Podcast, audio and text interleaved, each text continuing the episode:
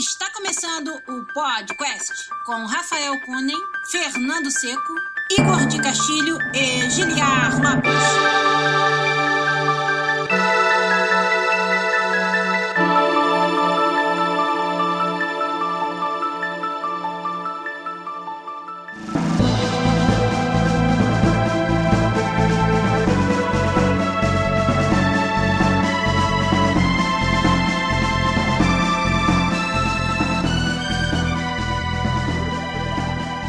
Podcast na área, galera! Estamos de volta mais uma vez pra vocês nesse, que é o único podcast onde você conversa em português com profissionais da indústria de games internacional. Eu sou o Guilherme Lopes, produtor dos games da série FIFA aqui na EA Sports em Vancouver. E hoje, como não podia deixar de ser, time completo pra fazer pra vocês o episódio mais esperado do ano. Time completo não pode faltar ele, que é meu amigo game designer, aqui na EA Sports em Vancouver, no time FIFA, Rafael Kunen. Tudo bom, Rafa? Beleza, acabando o ano então. É, rapá. Final de ano chegando, aquela neve que prometeu e não caiu aqui em Vancouver até agora. Pô, alto solzão lá fora, parece é. verão. Pô.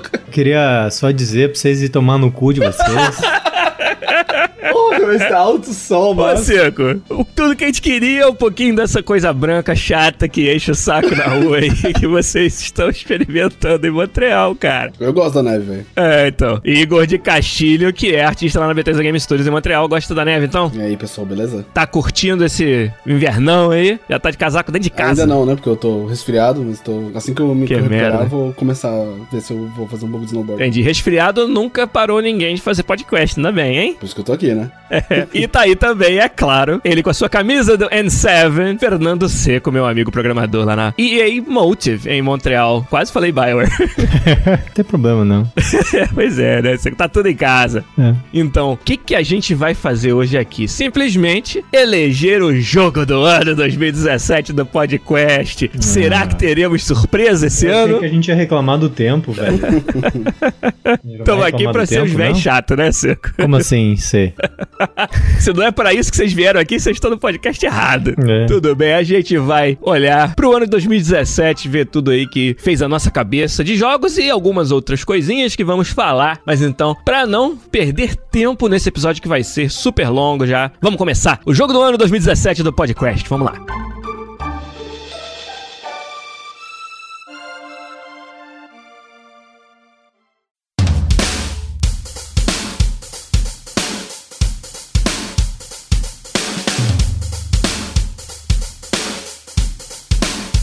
E pra começar, então, esse episódio, como eu falei, tem muito que a gente conversar. Só dando aqui uns avisos de ordem. Nós vamos fazer o top 5 de cada podcast alternadamente, culminando lá no jogo do ano de cada um. E acho, espero que a gente chegue num consenso, como foi já o Fallout 4 alguns anos atrás. Eu, não sei que realidade paralela você vive, gente. É, Desculpa, a- alternative mas... facts. Alternative É, Você então. repete bastante, né? ele acredita, vira realidade. Sabe? Eu acho que nesse mesmo mundo paralelo do Giliard, o, o Bioshock Infinite foi o jogo do ano do Giliard, né? Cara, eu queria que fosse, entendeu? Queria que fosse, mas não conseguiu. é, tô dizendo, é verdade paralelo, rapaz. A sorte de vocês é que board games não são elegíveis pro jogo do ano, porque saiu um de Fallout 4 esse ano. que- Que você não jogou, mas só porque é Fallout 4 você quer dar pro jogo do ano Eu não ele. joguei, mas é muito bom.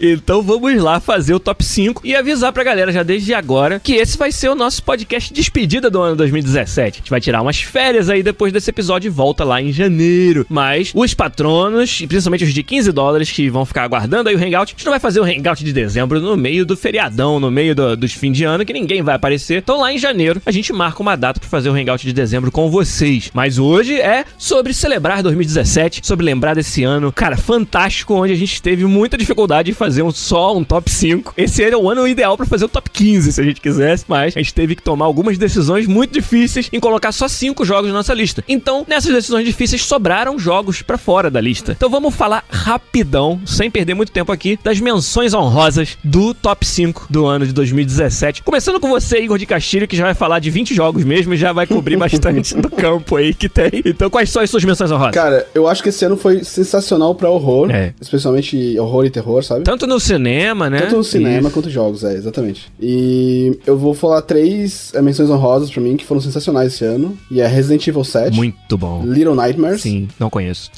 What Remains of Edith Finch. Você jogou Alice Finch? Eu joguei no YouTube, Ah, né? entendi. Joguei, né? Porque apesar, a- a- esse ano foi bom pra videogame, mas pra mim eu trabalhei pra cacete Sim, esse ano, sabe? cara. O pessoal não sabe, se vocês sabem, mas o pessoal não sabe que acompanha a gente. Eu vou ter. Eu vou ser pai, né? No começo do ano que vem. Aê! Parabéns! Então, foi um ano bem corrido, com muita coisa pra gente catch up, assim, pra. Pai de primeira viagem, né, Igor? Ó. Ah, de primeira viagem, é. Cara, parabéns pra você agora publicamente, né? Pra você, pra Ana e desejamos, é claro, muita saúde pro neném que vai chegar e papai Igor então se preparando esse ano pra essa chegada. Quem vê os nossos streams repara que seu quarto tá mudando, né? A, Onde a você gente vai acompanhar o- o- esse quarto nos próximos anos, né? Daqui a pouco vai ter tipo uns tacos de hockey. No...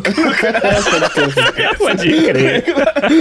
Vai ser muito maneiro, Igor. Bem, sobre as, Aham. as minhas citações lá, eu vou tentar falar rapidinho. Foi de novo, foram três jogos de horror que eu acho que são- foram sensacionais. O Resident Evil 7 já entra não só pela. Ele me lembra muito o que foi feito com Resident Evil 4, né? Que é a coragem de reinventar o gênero É e a franquia. E eu admiro bastante a equipe que, e a forma como que a Capcom é, lidou com isso. E de novo, eu acho que eles mudaram muito bem. E a integração com o VR, eu acho que foi uma coisa que foi massa, assim, sabe? Eu acho que nesse ano foi provavelmente o primeiro grande projeto que saiu completamente em VR também pra se jogar, né? Sim. Então, Bethesdinha de Deus agora lançou vários jogos, né, e tal, mas Resident Evil 7 eu acho que vai ser ainda ficar na história como um dos primeiros grandes, assim, que, que, Sem que dúvida. colocou essa feature pra fora. A gente esquece dele porque eles são no começo do ano, né? É, é, foi, foi, bem, foi bem, bem, bem no começo. Começo assim, do foi ano mais violento da história do mundo.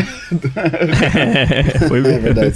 Foi uma, vi- esse começo de ano foi complicado. Né? Little Nightmares, que é um projeto menorzinho, assim, mas muito bacana. É tipo uma plataforma de terror. Lembra bastante. Lembra aquele jogo da Alice que era de terror? Eu esqueci agora. Ué, tinham dois, né? Do American McGee's Alice. Isso, exatamente. Lembra bastante isso, assim, mas uma pegada mais Silent Hill, mais creepy ainda, sabe? Bem mais creepy. Legal. É muito bacana, assim. E What Remains of Edith Finch, que é sensacional, né? Storytelling. É o que a gente vive falando sobre como elevar gameplay e narrativa pra in- integrar uma nova narrativa, né? Uma nova forma de contar uma história através de jogos. Acho que é um dos jogos que traz isso muito, muito bem. Entendi, cara. Pegando carona no que você acabou de falar sobre jogos com storytelling, né? Como um device pra storytelling, um dos meus jogos que vai ficar nas menções honrosas vai ser Tacoma. É o jogo da Fulbright Company, que eu gostei bastante. Tem esse estigma de Walking Simulator, um jogo que não tem muitos verbos de jogo. A gente comentou dele recentemente, mas eu ainda achei Tacoma uma história muito envolvente. A forma como se descobre essa história, muito legal. É uma experiência curta, mas eu não me incomodo com isso. Eu acho que esse tipo de experiência não tem problema nenhum se ela for intensa, como é o caso do Tacoma, né? E inteligente, bem, bem montada, sabe? Muito bem tunada, né? Pra você ir descobrindo a história. Eu não tenho problema nenhum com a duração dela. Achei que valeu muito a pena. E ficou por pouco aí, né? Quase ficou no meu top 5 desse ano, foi Tacoma. O outro jogo que eu acho que também o, o Rafa vai ou tá na lista dele ou muito próximo, que eu curti muito esse ano, foi Super Hot VR. Versão em VR do Super Hot foi uma das melhores experiências que eu experimentei esse ano. Ficou aí, né, na beira do top 5 também, mas cara, em termos de VR, eu fui um novo entrante nessa né, nessa onda de VR esse ano, foi a melhor coisa que eu joguei. Sem dúvida foi o Super Hot VR queria deixar pra vocês também. É, nas minhas menções honrosas tem o Tacoma também, que eu achei muito foda. Eu acho que ele tá quase que introduzindo uma nova maneira de experimentar mídia, assim, sabe? Ele até ficou entre assistir um filme, um seriado, alguma coisa assim, sabe? Que a história é contada pra ti, e, e jogo em que tu dá o input, né, pra, pra história mo- montar pra frente. Ficou meio que tentando se encontrar no meio, sabe? Que tipo, o filme não tá passando passivamente. Tu tem que escolher como o filme passa, em que ordem o filme passa, quais são as conclusões que tu tira daquilo que o filme tá te passando, sabe? E ficou muito Sem foda. Ficou muito bem feito, muito inteligente, sabe? Também pra mim escapou ali o top 5 por pouco. Outro jogo que pra mim também foi muito foda tirar do top 5 foi Mass Effect Andromeda.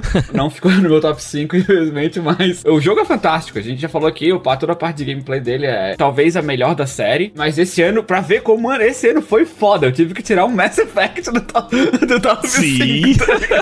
E pra mim também as duas outras menções honrosas é o Divinity Original Sin 2. Uhum. Muito bom, muito bem feito. Seguiu aquela linha, assim, de complexidade e de inovação, sabe? De que eles estão tentando manter o gênero RPG puro, assim, vivo, sem medo, sabe, de se vai vender, se não vai. Eles têm um próprio nicho deles e que estão se achando lá. E minha última menção rosa é Persona 5. Gostei bastante do jogo. Eu, eu não sou particularmente fã de RPG japonês, mas tem um outro jogo na minha lista do top 5 que, que me fez repensar isso.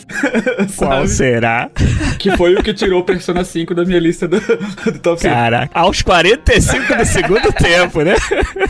É, porque eu, eu tento não botar muitos jogos do mesmo gênero, a não ser que, tipo, mereça muito. Não tem como ficar lá, sabe? Sim. Então eu tento variar um pouco assim na lista do top 5. Então esse slot foi, foi tirado por um dos meus jogos do meu top 5. E você, Fernandinho de Montreal? O que, que ficou de fora da sua Eu lista? acho que um jogo que vale a pena falar é sobre o Mario Rabbids da Yubi. Eu acho que é um jogo bonito, divertido e bem abusado. Eu acho que vale a pena falar desse jogo. Eu acho até curioso, né? Que ele ganhou Best Strategy Game em cima do XCOM 2 no Games Award, né? É, Aham. Isso, foi isso. Eu acho que ele entraria talvez na, na minha lista se eu pudesse remover o Mario do grupo, sabe?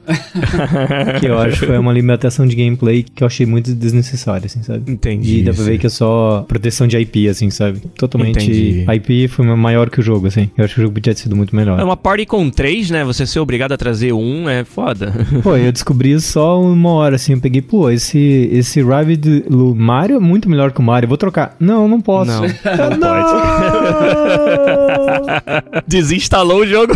Não, eu parei de jogar, na real. É porque eu, eu tô saturado de Mario, na real. Tô bem cansado do Mario como personagem, assim. Eu acho que tem todos os personagens ao redor do Mario são mais interessantes que ele. Os novos mamilos do Mario não fizeram você se Não, animar de cara, novo? eu não suporto mais o Mario como personagem, assim, sabe? Tanto que eu não comprei. Beleza. Se fosse Super Luigi World, ou Super Waluigi World, ou Super Wario, eu, eu comprava, assim, sabe? Mas Super Mario, eu Entendi. tô bem irritado. Outro que eu queria citar é um jogo bonito, bonitinho, muito divertido, chamado Golf Story, pro Switch. Sim, cara. que é, é um drama de esportes baseado em. inspirado em jogo japonês, então ele é um RPGzinho Aham. com mecânica de golfe. E as mecânicas são super divertidas, o jeito que eles usam o environment, por exemplo, para fazer a bolinha quicar em cima de casco de tartaruga, para você alcançar o buraco mais longo, o jeito que todo o terreno reage à bola, sabe? O jeito que você pode usar a bolinha para atirar na cabeça dos caras para resolver problema. ele é super engraçado, assim, super divertido. Eu acho que vale muito a pena falar desse jogo, ele é, ele é bem bacana. É, para mim, eu acho só esses dois. Eu, eu não joguei muita coisa diferente, ó. E tem uma lista inteira com cinco jogos pra chegar aí. É, mas então- é que assim, ó, eu tenho um problema. Eu, quando eu jogo alguma coisa, eu gosto e jogo muito daquela coisa. Normalmente, se eu tenho, tipo, quatro jogos que eu gosto muito durante o ano, eu vou jogar eles muitas vezes durante o ano.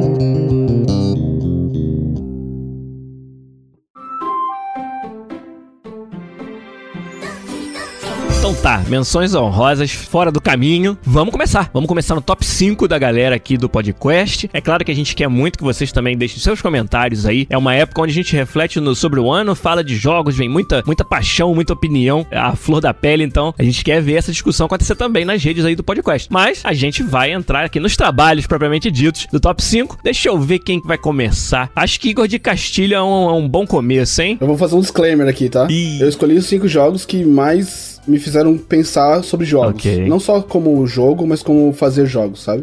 Então, eu já vou começar com um que vocês já devem saber qual que eu vou falar. Então, pra quinto lugar pra mim como jogo do ano, vai ser Doki Doki Literature Club. certo. Eu não sei nem se eu consigo explicar o jogo sem spoilear, sabe? É Então, difícil. Talvez a gente pode fazer. Entra uma vuvuzela aqui agora e joga pro final. A gente não teve oportunidade de falar desse jogo, né? Porque você soube dele recentemente e não tinha podcast disponível pra você falar. Mas talvez tenta só mencionar por que que ele te fez pensar sobre desenvolvimento de games. Cara, eu acho que o criador desse jogo é bem interessante porque eu tava lendo, são, acho que são cinco pessoas no máximo. É um cara pra som, um cara pra ilustração, o cara que programou e escreveu o jogo e uma pessoa fez um voice-over, sabe? Um voice acting. O cara que, que planejou esse jogo, dá pra ver a paixão que ele tem pro desenvolvimento de jogo, assim, sabe? Uhum. Tanto que um dos finais secretos, o maior final, né? O mais completo, é uma carta dele dizendo por que ele fez esse jogo, assim, sabe? Sim, entendi. E escrita à mão, inclusive, assim. E é muito bacana as palavras dele, assim, que eu acho que ele colocou perfeitamente a visão visão que a maioria de nós temos sobre jogos, assim, sabe? E explica também por que, que ele fez esse jogo. Ele explica que ele sempre foi apaixonado por. É um jogo, é um date simulator, né? É um waifu né, simulator da vida. Você é um personagem, você vai pra, um, pra escola, chega na escola, tem esse grupo de clube de literatura onde você participa, e o seu papel é meio que é, flertar e achar, descobrir com qual das meninas que você vai querer ter um relacionamento. Bem clássico, bem normal desses simuladores, assim. Tem bastante coisa legal para falar sobre isso, mas vem uma zona de spoiler gigantesca para poder realmente apresentar isso. Mas eu acho bacana a forma até como ele coloca na carta que ele botou esse jogo desse jeito, porque jogos às vezes é uma experiência muito pessoal, assim, e vai de cada um, assim. E ele diz que às vezes as pessoas têm sentimentos que as pessoas não têm como lidar na vida real, porque a vida não é tão legal às vezes para todo mundo, sabe? Sim, entendi. E às vezes você, jogo é uma forma de você fazer a pessoa passar pela experiência que algumas pessoas não, teve, não tiveram, por sorte ou por azar, uhum. de passar na vida real, sabe? O jogo começa bem soft, bem, bem feliz, e ele entra em temas bem duros, da metade pro final, assim, e, e um pivô central assim, sabe? Sim. E não só sobre isso, mas é um dos pivôs centrais dos jogos, é, é, é abordar isso, assim. E é o poder de empatia que você tem pelos personagens, porque você tá jogando e não é só um filme, sabe? Era isso que eu ia falar. Ele identificou algo que eu acho que a gente subutiliza pra caralho na nossa mídia, né? Que é o quanto o jogador se conecta, pelo simples fato de ser um jogo, com o que tá acontecendo e a oportunidade de você contar histórias e passar mensagens e colocar o jogador no lugar, em lugares onde ele de outra forma não estaria. É, isso aí é, é fascinante mesmo. Eu eu acho que para preservar o direito de todo mundo de experimentar Doki Doki Literature Club por si só, fica só a nossa recomendação, cara. Vai atrás, se você nunca ouviu falar, não é um jogo Não bota que... no YouTube, não bota na internet. Vai no Steam e baixa. Isso. Tá de graça. Ele é gratuito, sabe? cara. Você vai odiar, ou se você gostar, você vai ficar surpreendido. Não é um jogo do tipo para todo mundo, definitivamente não é uma coisa para todo mundo. Se você gostar do começo do jogo, vai blow your mind, sabe? Se você uhum. for mais pra frente. Se você não estiver gostando, para, não joga, não tem porquê, sabe? Não se, não se force. Ele não fez o jogo para desafiar o jogador a, a, ver quem chega até o final, sabe? Uhum. É para quem se conecta com a mídia dele, sabe? Fica aí, eu acho que ano que vem a gente provavelmente tem que fazer um episódio sobre isso, para discutir um pouco mais, porque existem elementos de, na construção desse jogo que eu quero usar meu trabalho no futuro, assim, sabe?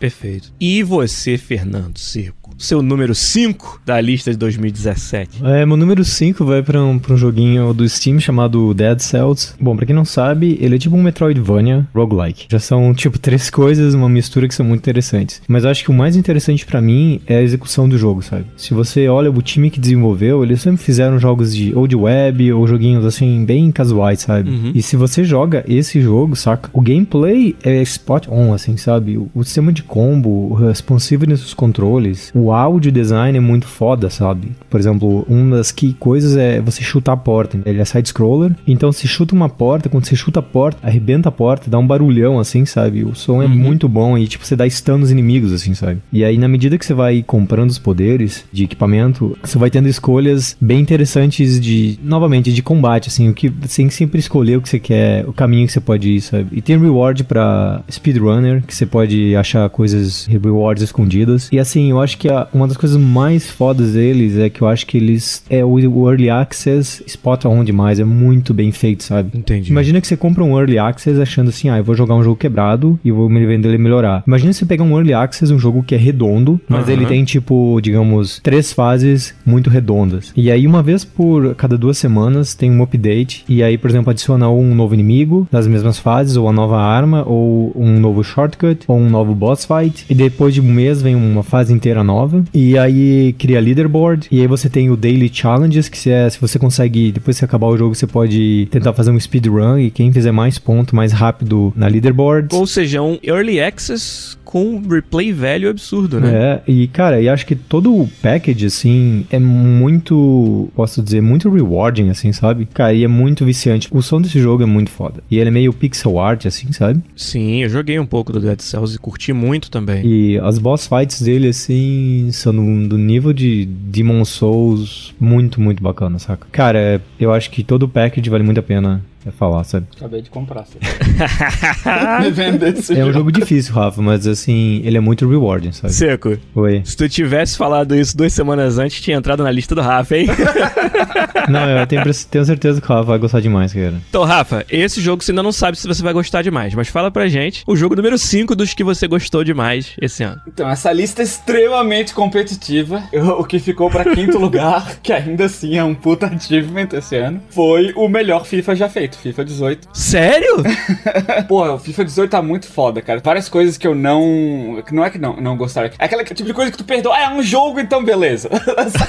é o melhor que dá pra fazer, sabe? Esse tipo de coisinha assim, dá pra ver que melhorou, sabe? Tipo de toque de bola ficando mais orgânico. O jogo cada vez mais. Todo ano parece que, que a gente fala isso, mas pô, tá cada vez mais parecido com futebol de verdade, sabe? Ficou muito gostoso de jogar. A continuação do Journey, foda pra caralho. Muito massa. Tô empolgado pra terceira parte. é o melhor FIFA já feito, cara. Eu achava que quando eu joguei, assim, que iria estar mais alto na minha lista, mas esse ano foi muito competitivo. É, cara, dá pra dizer que por ser o segundo ano no Frostbite, a gente conseguiu fazer muito mais novas features baseadas no fato de você ter um engine poderoso que deram uma força legal pro jogo. Eu não botei na minha lista, mas é o jogo que eu mais joguei esse ano.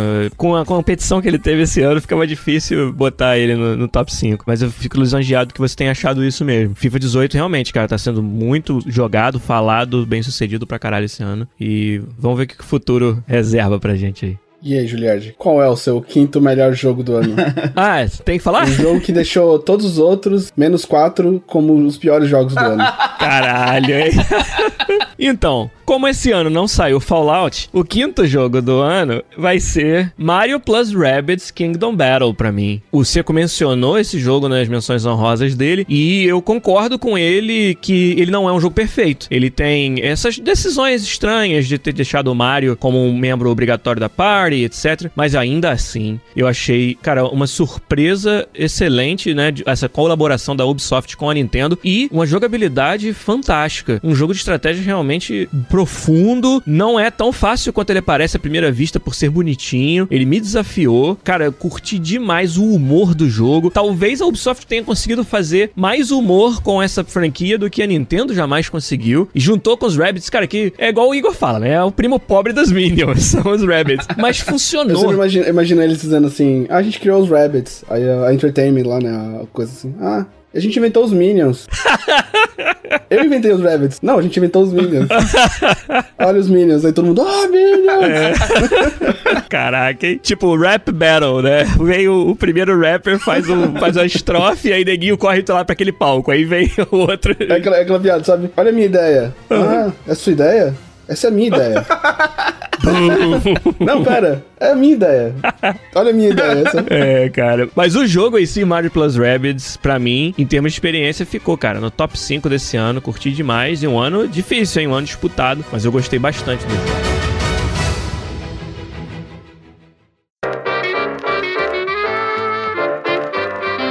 Top 5 feito. Deixa eu abrir um parênteses aqui e perguntar pro meu amigo Fernando Seco. Um ano de 2017 pra nossa carreira de desenvolvimento de jogos. Muita coisa aconteceu, Seco. Você começou o ano finalizando Mass Effect Andromeda e chega no final do ano trabalhando na EA Motive, num projeto ainda não anunciado, na estrutura montada pela Jade Raymond dentro da EA, num ano em que nós vimos a BioWare Montreal, por exemplo, não existir mais, né, e você fez essa transição na carreira. Fala pra gente como é que você tá se sentindo de um ano de 2017 bem complexo aí pra carreira de pra gente. Pois é, 2017 acho que teve, especialmente pra mim, teve muita coisa acontecendo, assim, bastante mixed feelings. Uhum. Eu acho que a recepção do Mass Effect Andromeda foi uma coisa que me abriu os olhos pro poder, assim, da própria internet, sabe? Uhum. Da verdade da internet, assim. Também mostrou que pequenos defeitos que passariam tempo atrás são muito mais visíveis quando a competição é muito mais acirrada, sabe? Sem dúvida, Seco. Uh, Mass Effect foi lançado no meio de cinco jogos, provavelmente são cinco jogos do ano desse ano. E eu acho que os defeitos do jogo ficam muito evidentes, sabe? E as qualidades acabaram desaparecendo. E isso foi muito chocante, assim, pra mim, especialmente trabalhado no, no time de gameplay, achar que o gameplay era muito bom. Em absolutamente todos os comentários que via na internet, ninguém falava do gameplay, sabe? Foi bem foda, assim, especialmente quando eu acho que foi um gameplay muito bom, sabe?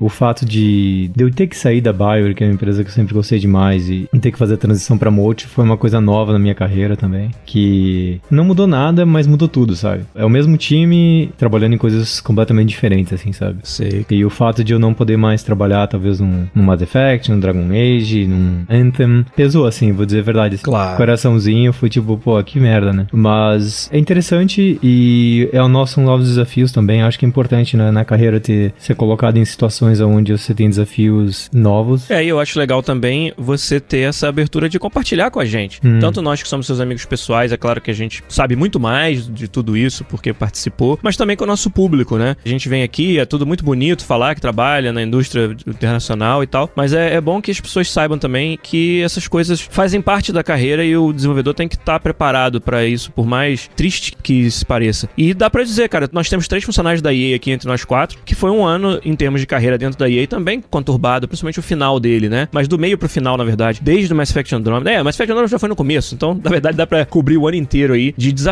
para quem, quem trabalha na EA. E é claro, a gente falou de durante o ano de Visceral, falou de Star Wars, falou de loot boxes, falou de desdobramentos para quase toda a indústria, né? O Igor não ficou de fora disso, ele dentro da Bethesda, né? E com uma, uma responsabilidade de responder a como a comunidade tá se sentindo, né? Sobre o que tá acontecendo na indústria. Todo mundo que tá levemente até envolvido com games, esse foi um ano de muita discussão, de muita reflexão. A gente acho que cobriu muito bem esses assuntos já, não precisa voltar neles aqui, mas não tem como você olhar para 2017 e não pensar que foi um ano onde a gente passou por poucas e boas aí, enquanto desenvolvedores, enquanto pessoas que só estão tentando ganhar a vida fazendo jogos na mídia que elas amam e vendo o que, que essa mídia está se tornando e como comunidade e desenvolvedores e publishers, essa relação está evoluindo. Rafa Kunen, você teve um ano também muito interessante, muito de muito trabalho, lançou seu primeiro produto completo pela EA, de início ao fim, foi a nova temporada do FIFA Mobile, tá dentro da EA, então obviamente tá passando por todas essas outras discussões que a gente está vendo. Conta pra gente como é que você se sentiu com relação à sua carreira esse ano. Então, eu comecei, eu entrei na EA no fim do ano passado, né, pro fim do ano passado, num time, assim, que não era, não era muito a minha praia, né, não era muito o que eu tava acostumado a fazer, e nisso foi difícil. O que eu achei foda, assim, é que detectaram isso, sabe, dentro da empresa, de que eu não tava usando as minhas skills principais, de que eu, eu tava sendo underused, né, tava sendo é, subutilizado, porque eu sabia fazer, é, identificaram isso, me botaram de time, e isso mudou totalmente para mim, sabe, eu uhum. senti é, jogando em casa, assim, né, o que eu sabia fazer e tal, tô super feliz no time que eu tô, sabe, tipo, ganhei confiança dos meus chefes, do pessoal todo, assim, isso acho que se refletiu, sabe, eu fiquei responsável por duas das principais features do jogo, sabe, me deram esse voto de confiança, botaram no meu colo, sabe, e o jogo ficou legal, a gente entregou, sendo que foi um projeto extremamente ambicioso, sabe, do início, quando a gente lançou a versão do ano passado, ela foi meio que, tipo, seguir o que o Madden tinha feito, sabe, a gente percebeu que não deu certo, sabe, que esses são esportes totalmente diferentes, audiência diferente, sabe, o público espera coisas diferentes, e o desafio de, de mudar o jogo inteiro, sabe, pro fã de futebol. E eu gostei de ver de que eles me botaram também nisso, sabe? Eu sou um fã de futebol, eu fui contratado parte por causa disso, eu acho. Minha opinião foi ouvida, sabe? E a gente fez coisas que o jogo precisava ter. E o lançamento foi, foi bem sucedido, sabe? A gente tá batendo recorde da franquia, tá bastante gente jogando, tá rendendo bem, assim. Eu, eu tô feliz, cara. Eu tô terminando o ano bem. Pessoalmente, né? No meu lado do meu projeto, assim, eu acho que tá tudo bem, assim. Mas é que negócio, né? Em termos de estando aqui dentro, a gente percebe, né? As vibrações do resto da empresa. Claro. E não é legal, sabe? Ver as pessoas, esse, esse, hate todo na internet, as pessoas achando que a EA é uma corporação do mal. Isso é, só, é uma imagem tão, tipo, de história em quadrinho, sabe? o mundo não funciona assim, sabe? Mesmo se funcionasse, sabe? Empresas do mal são os bancos que falam em um país, sabe? Empresas do mal é, é, é quem, quem vaza petróleo e mata uma biodiversidade inteira, sabe? A, a gente tá querendo divertir as pessoas, cara. É pra isso que a gente tá aqui, sabe? Pra fazer coisas que as pessoas se divirtam, que se sintam felizes, que joguem juntas, que falem sobre. São pessoas, sabe? Conhecendo as pessoas que estão aqui, assim, deixa triste o cara saber de que essa percepção, baseada em algumas coisas, alguns erros, talvez, que a gente é julgado de uma. Gente, eu digo porque eu sou parte disso, né? Eu sou parte da EA claro também. Que somos. Julgado de uma forma que, que eu acho injusto, sabe? Isso deixa triste, sabe? É, claro. E com esse clima, né? A gente vai pra Igor de Castilho. dizer, né? Vamos falar, com, vamos falar com o lado feliz do podcast agora. Cara, esse ano foi bom pra caralho. Pra é, tá vendo? Tá vendo?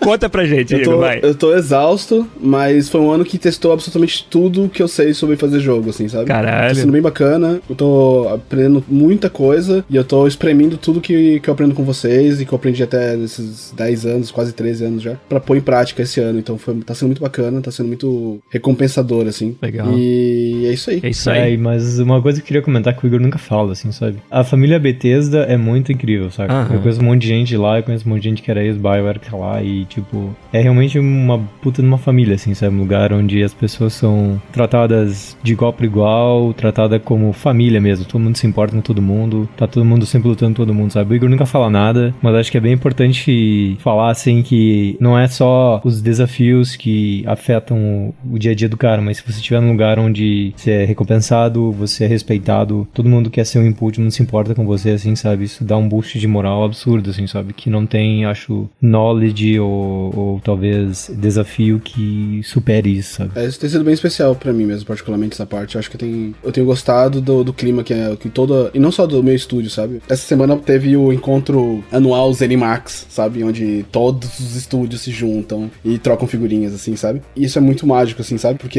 você vê o Shinji Megami, sabe? O criador do Resident Evil, Caraca. pegar um cell phone, dizer o que ele quer escrever, porque ele não fala inglês, sabe? Escrever e usar o Google Translator, assim, com voz, pra dizer: Olá, pessoal, eu sou o Shinji Megami.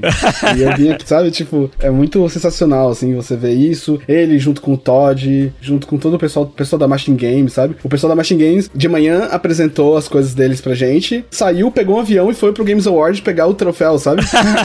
e aí eles voltaram no dia seguinte. Então a gente, eu vi ele com a, a roupa de manhã, eles estavam com a mesma roupa no Games Award, assim, sabe?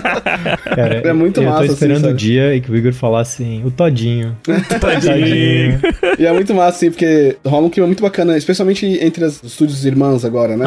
Então, a Machine Games, a Arcane, a ideia, eles de a Bethesda, eles são todos muito conectados, assim, sabe? E rola uma relação muito massa, assim. Então, foi divertido ver o cara do diretor criativo do Prey dizendo que quando voltou, né, eles eles estavam voltando do voo deles, né, da- com a Arcane, eles estavam no mesmo voo do pessoal da Machine Games, e eles falaram que eles não conseguiam dormir porque o pessoal da Machine Games não ficava quieto por causa da estátua, eles ficavam fazendo bagunça o voo inteiro, sabe? Aí eles dizendo assim, não, parabéns pra eles e tal, não sei o que, não sei o que. Aí vem os caras da Machine Games dizendo, não, o jogo não teria saído sem a ajuda do pessoal da Arcane, sabe? Legal. E blá, blá, blá. É muito bacana. Arcane é o pessoal que faz o On Dishonored, né? Faz Dishonored, Prey. Tem dois estúdios principais, um nos Estados Unidos, um na França, e cada um é responsável por uma parte disso, assim. Lá nos, nos cafundós de 1900 e 2000 e não sei quanto, a, a Arcane fez um RPG em primeira pessoa chamado Arx Fatalis, que eu curtia demais.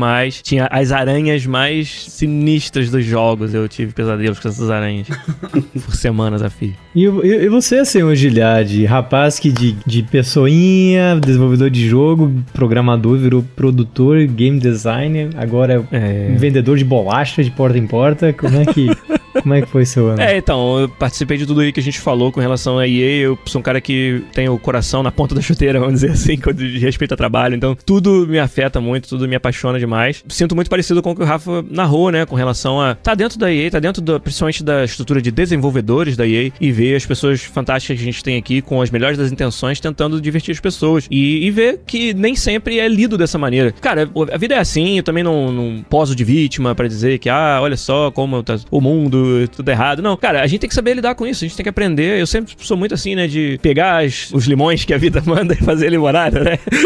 tipo o cara lá do Portal 2.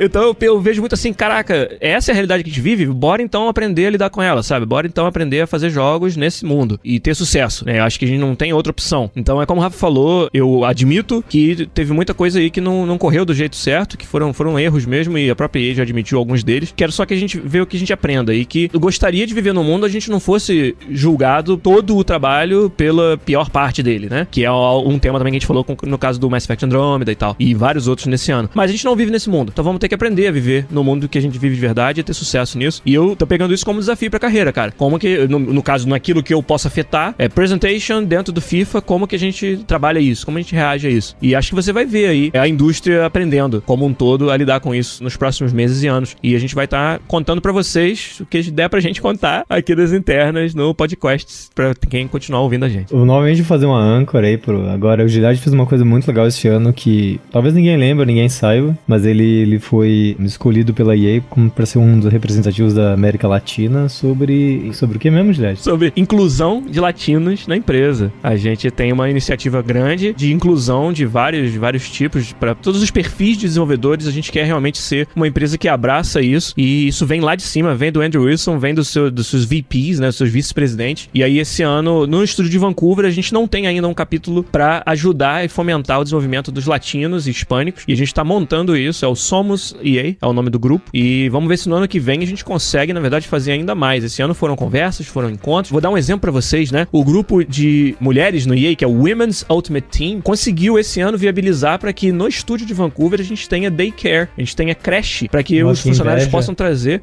é, cara, possam trazer os seus filhos filhos e ter uma creche on-site, onde você, cara, tem 15 minutos de intervalo ali no seu trabalho, pode ir lá ver teu filho, ou se tem uma emergência, só a paz de espírito que vai dar para tantos casais que, que trabalham, né, que tem uma vida agitada como a gente sabe que é, de poder ter a criança ali próximo, cara, é, é uma diferença absurda na qualidade de vida e com certeza vai refletir no trabalho. E vai beneficiar mulheres e homens, obviamente, né? Então esse é outro ponto que é importante de falar, que muitas vezes esses grupos, eles não estão lá só para correr atrás do que interessa para aquela minoria, mas com certeza vai, vai reverberar em toda a empresa aquilo que a gente conseguir conquistar. Então vamos ver, eu tenho realmente um engajamento grande para que em 2018 eu trabalhe mais pelo Somos EA, pelo grupo de hispânicos e latinos na empresa e, é algo que é um exemplo, né, seco de um milhão de coisas que acontecem dentro da, da empresa que o pessoal de fora que só enxerga loot box, que só enxerga pior empresa do mundo. é, os erros cometidos não, não tem oportunidade de ver. Então, legal que você deu esse shout aí. Uma coisa, outra legal que aconteceu esse ano também foi do mandato de uma auditoria da empresa inteira para compatibilizar salário de homens e mulheres, para não ter mais desigualdade. Eles não acham que tenha, mas tem uma, uma auditoria interna na empresa inteira para garantir que mulheres e homens tenham um salário semelhante para trabalho semelhante. Isso achei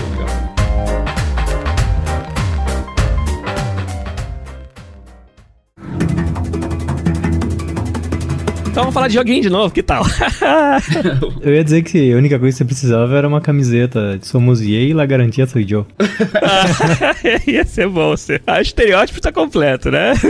então vamos lá falar de joguinho de novo. Top 4 agora. Quarto jogo da lista do meu amigo Clockwork Machine, Fernando Seco. Oh, Manda boy. pra gente aí. Então, esse quarto jogo é sinistro. Então, meu quarto jogo vai pro Horizon Zero Dawn. Horizon Zero Dawn. Ah, acho que a maior razão para ele não tá uh, maior na lista é que eu acho que muitos momentos do jogo ele joga regras de gameplay na tua cara e diz assim, você não pode fazer isso por causa da regra XYZ de gameplay. Eu também acho que, tipo, é muito lindo navegar no mundo, é muito legal combater os inimigos, assim, sabe? O mundo é muito foda, a mistura de high-tech com coisa primitiva eu achei genial, assim, sabe? É. Mas ele me perdeu em algumas coisas. Primeiro, esse negócio que eu falei de gameplay, acho que a segunda tem um pouco do pace do jogo, que às vezes vezes ele cai um pouco, sabe? O ritmo, é, novamente o pace não é tão legal. Eu lembro que as coisas que eu mais queria fazer é chegar em é, Meridian, né? Que é uma Sim. das maiores cidades do jogo. Quando você chega em Meridian, eu fiquei meio, meio decepcionado, assim, porque eu achei que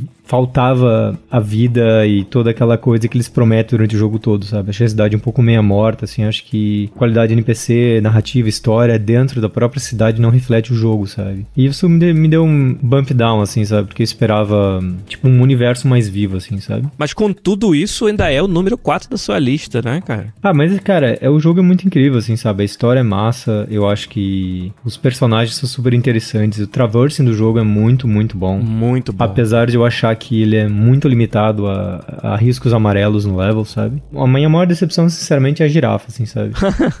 Porque é. quando eu vi a girafa, a primeira coisa que fiz tentar trepar nela. Daí eu morria chegar perto do pé dela, eu morria chegar perto não sei o que, descobri que, tipo, tem que usar toda uma mecânica para chegar na cabeça dela, assim, sabe? E quando você chega, ela é só um abre-mapa. É, né? exato. É, exato. é, exato. Então, pra mim, isso foi, tipo, uma coisa, tipo, é... Oportunidade perdida. É. Eu acho que, eu queria falar que Horizon não tá na minha lista, mas eu tô guardando porque eu acho que o 2 vai ser o jogo do ano, sabe? Entendi. Porque eles estão cozinhando um jogo, tipo, eles, eu comparei já isso antes, eu quero falar de novo, que é, pra mim isso é tipo Assassin's Creed 1, sabe? Uhum. Horizon é um punhado de ideia sensacional, mas que não deu tempo de fazer o resto, sabe? Que é pegar isso e voltar e dar um passe de polida final, assim, é sabe? É porque eles não sabiam, né? Com esse escopo, seria o que o pessoal quer, sabe? Meio que testando água, sabe? Vamos jogar isso se o pessoal quiser, eu, eu tô com o Igor. Eu acho que o 2 vai ser uma coisa ridícula, fantástica, assim, sabe? Eu acho, sim, eu, eu não concordo 100% com o Igor, porque eu acho que o jogo é super polido, sabe? O jogo é ridiculamente bem polido. Não, não, não, não. Pera, ele é polido de, de arte e tal. O gameplay claramente faltou voltar e dizer, hum, isso aqui não foi uma boa ideia, sabe? A skill tree dele é igual a skill tree do Assassin's Creed. É, tipo, é uma camada de gameplay desnecessária que só como faz convolution no jogo, assim, sabe? É aquela coisa do sentimento de perda que a gente falou tanto esse ano. A skill tree dele só parece que você tá tirando coisas de você. É, por não ter destravado e não tá te abrindo coisas. Mas pra, pra ser o advogado do diabo, entre aspas, tática, não. Não, não, pra, não, pra não, defender é a escolha deles.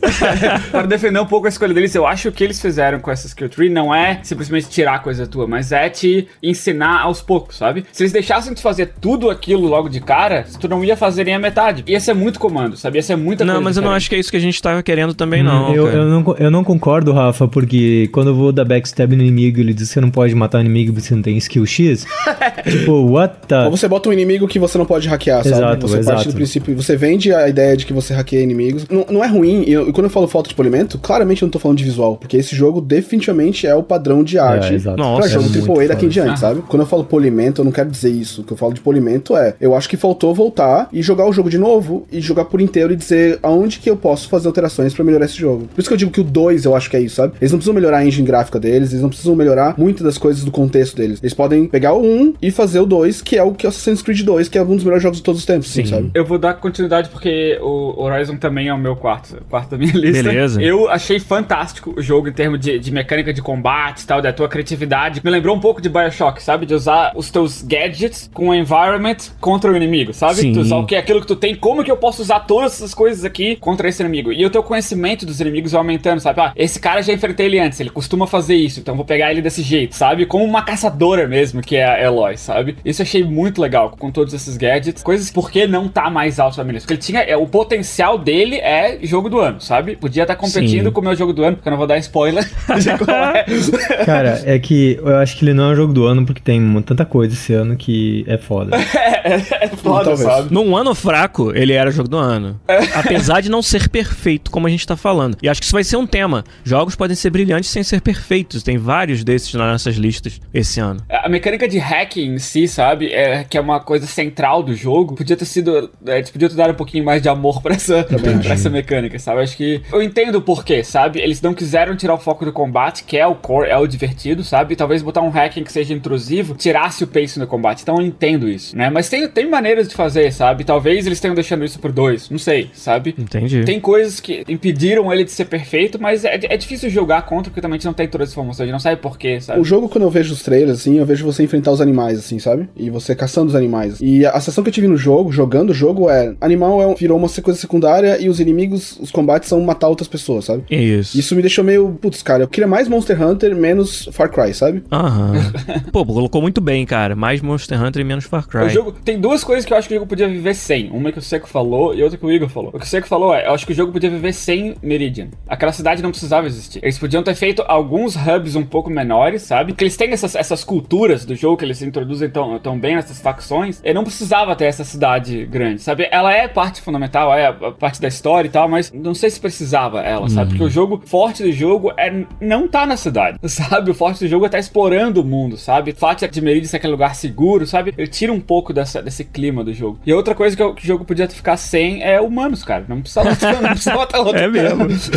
sabe? Não precisa ter. Deixa eles das comunidades, o pessoal que tu tem que ajudar, sabe? e Tal, mas bater em outros humanos, não. Pra quê, cara? Não precisa. Eu não sei se. Claro que a gente não sabe, né? Mas pode ter sido que o fato que não tinha humanos, sabe? Era só caçar monstro. Daí o nosso focus group ali disse que eles queriam matar pessoas, sabe? Daí eles botaram pessoas. Até nisso eu comparo um pouco com Assassin's, sabe? Porque o Assassin's 1 tinha toda a parte de Transversal que era fenomenal, sabe? Que era mind blowing, assim, pra época, você vê o cara subindo, escalando coisa. Aham. Mas no fim você usava isso, tipo, relativamente pouco no jogo, assim, não era um core central do jogo. E no 2 você usa pra caramba, assim, tem um monte de achievement, coisa que você tem que explorar, que você tem que avançar, que você é obrigado a usar o Transversal de forma criativa, sabe? Por isso que eu acho que quando eles fizerem o 2, eles vão voltar e dizer o que, que é a identidade desse jogo, sabe? E aí esse jogo vai ser, cara, fortíssimo candidato ao meu jogo do ano. É sempre, sempre o humano é mais malvado e sempre é luta contra o humano, sabe? E eu esperava que fosse um Jurassic Park, assim, sabe? É, isso aí. Tipo, você tá num mundo onde tem forças maiores que você e você tá sobrevivendo aquilo, sabe? Mas talvez eles não encontraram uma maneira de fazer o jogador seguir adiante, assim, por causa daquilo, sabe? Apesar de eu achar que tem maneiras de você fazer isso, principalmente que era um jogo sobre nanotecnologia tomando conta do, do universo, sabe? Tem outras oportunidades pra usar ali, mas enfim, eles quiseram usar o humano como, novamente, ponto central do, da conspiração. Eu acho que acabou ofuscando toda, toda a parte que eu acho mais interessante do jogo.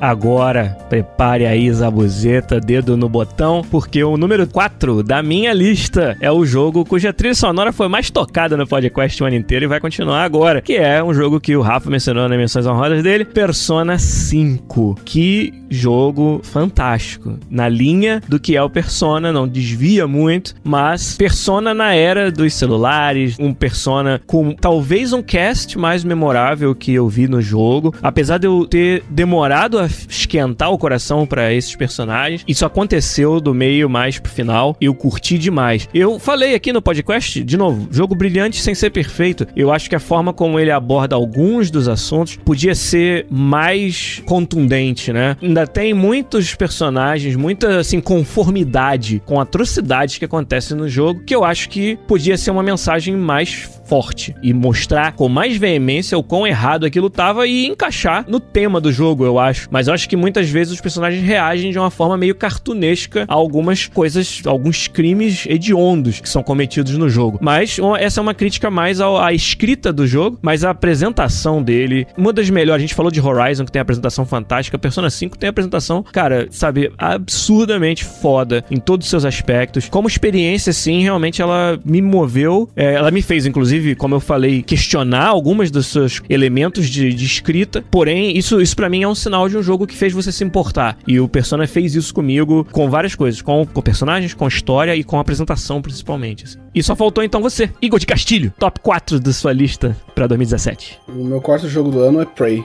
É uma equipe extremamente talentosa, assim, a forma como eles colocaram o jogo, mesmo arriscando reusar uma franquia que tava meio apagada e que mudando né, completamente a, a direção do que era a franquia original, o produto final é sensacional, assim, sabe? Tipo, tanto o clima de paranoia que o jogo causa, porque qualquer coisa pode ser um inimigo, uma, uma xícara em cima de uma mesa pode ser um inimigo. Verdade. Isso gera uma, uma narrativa muito foda, assim, durante o jogo, sabe? A outra coisa é, eles apresentam um questionamento no começo do jogo, né? Eles fazem algumas questões para você que você tem que responder, que é quase um tutorial. Isso. E aí eles falam coisas como fazem questões morais, assim, né? Tipo, várias perguntas morais, assim. E o jogo repete essas perguntas com, com missões, de forma que ele, ele bota você pra pôr em prática o que você falou, sabe? Sim, cara. Então, é sensacional a forma com que eles colocaram isso, sabe? Do tipo, você falou lá que ah, os meios justificam os fins, sei lá, sabe? Uhum. Ou você fala que consegue ser frio o suficiente para dizer, não, eu vou matar um cara na linha do trem e não vou matar os outros, sabe? Então eu vou mudar aqui, eu vou tomar uma ação para salvar pessoas matando uma pessoa, sabe? Então eu vou causar a morte de uma pessoa para salvar as minhas pessoas. E na prática você tem que fazer isso no jogo, durante o jogo. Você sabe que se o vírus escapar dali é o fim da, da humanidade, sabe? Uhum. E o jogo te faz testar esse questionamento de uma forma muito, muito criativa, assim. Achei muito bacana. Assim. É muito bem escrito, cara, o Prey. E vamos, vamos combinar, o melhor início de jogo do ano, né?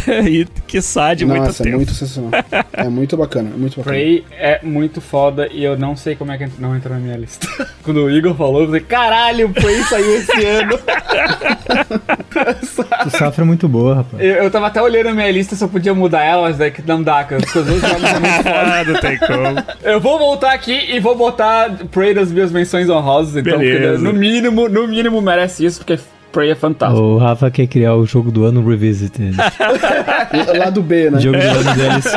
B-Sides of Rafael Codex 2017. Rafa, a gente sabe que você coloca jogos de última hora na sua lista, mas tão de última hora assim eu nunca vi, não.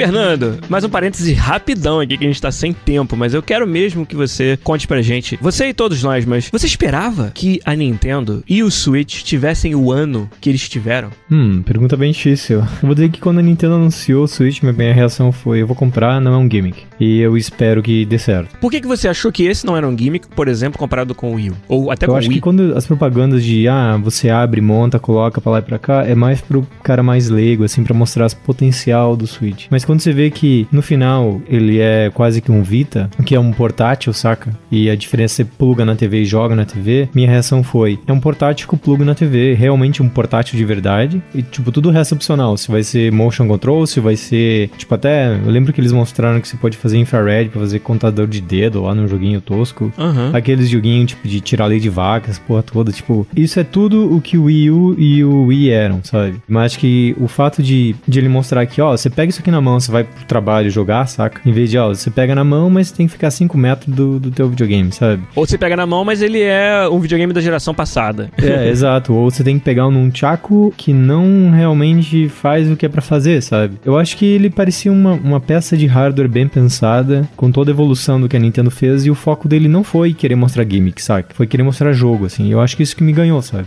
Quando mostraram o trailer do Breath of the Wild, pra mim foi tipo, what the fuck, sabe? Tipo, se eu posso jogar esse jogo bonito desse jeito, nesse negócio, com um controle que é de verdade, não, sei lá, um par de pedaço de vassoura na minha mão, assim, pra eu achar que eu tô fazendo alguma coisa, ou querer me vender crossbow, querer me vender um monte de merda, de cara ele me ganhou, saca? Eu esperava que ele fosse meu novo Vita, assim, sabe? Aquele videogame que eu tô sempre junto jogando, um monte de coisa japonesa massa, sabe? Basicamente é um Vita com jogos. Entendi. Mas, às vezes nem parece que você trabalha com jogo, Girelli. é, pois é, né? Você, você é um cara tão, tão bem sucedido na carreira, como é que você pode ser tão burro? Você pode ser tão boçal. É, tão O Gi- o Girelli é um rapaz inocente, né? Quando ele não gosta de alguma coisa, ele realmente não gosta, assim, sabe? E quando ele gosta, ele faz a gente acreditar É. que foi jogo do ano. É, né? exato. Isso, isso aí. Vocês e todo mundo aí que ouve a gente. Eu, eu acho que daí o Igor gostou bastante, bastante do, do Vitor. O Rafa foi o último que comprou, né? O... Uhum. Ah, tá. Você tá falando do Vita de novo. Tá.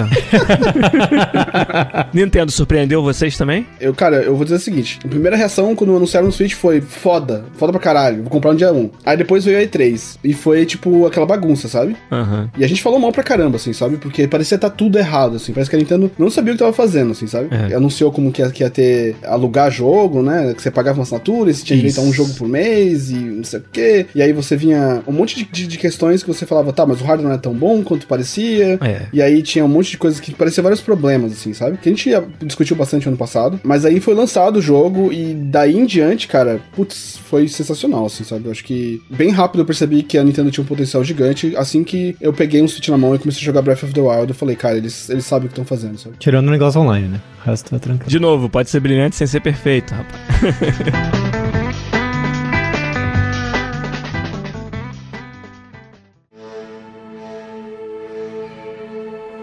Vamos então pro top 3, vambora. Eu vou começar esse aí porque é um jogo que já, já apareceu aí na nossa discussão, não precisa a gente gastar o mesmo tempo falando, que é Horizon Zero Dawn. Ele é o número 3 da minha lista, foi o número 4 do Seco, o número 4 do Rafa, e tudo que foi falado eu concordo 100% e gostaria de salientar história, personagens e apresentação. Que jogo fantástico nesses sentidos. A história do Horizon realmente me, me cativou. Eu sou sempre muito impressionado com pós-apocalipse, futuro distópico, e o Horizon apresenta um que é muito interessante. O mundo toma um turn, né, pro lado da, da religião de uma forma muito, muito fascinante ali. E como que religiões aparecem nesse mundo, né, dado tudo que aconteceu antes, assim, eu, eu consumi essa história o tempo todo fascinado, com os olhos brilhando, assim, pra saber mais. Personagens também, a própria Aloy é um dos melhores protagonistas de videogames, muito, muito forte, apresentado de uma maneira muito legal. Ela é uma protagonista feminina que, cara, ela não precisa dos tropes pra fazer você se importar com ela, fazer você gostar dela e fazer você passar o jogo inteiro vendo ela participar dessa aventura. É, você falou de melhor abertura de jogos de todos os tempos, eu acho que o Horizon tá também nessa categoria. Tá né? lá em cima, cara. Eu só acho que o começo do Horizon é muito episódio 4 pro meu gosto, sabe?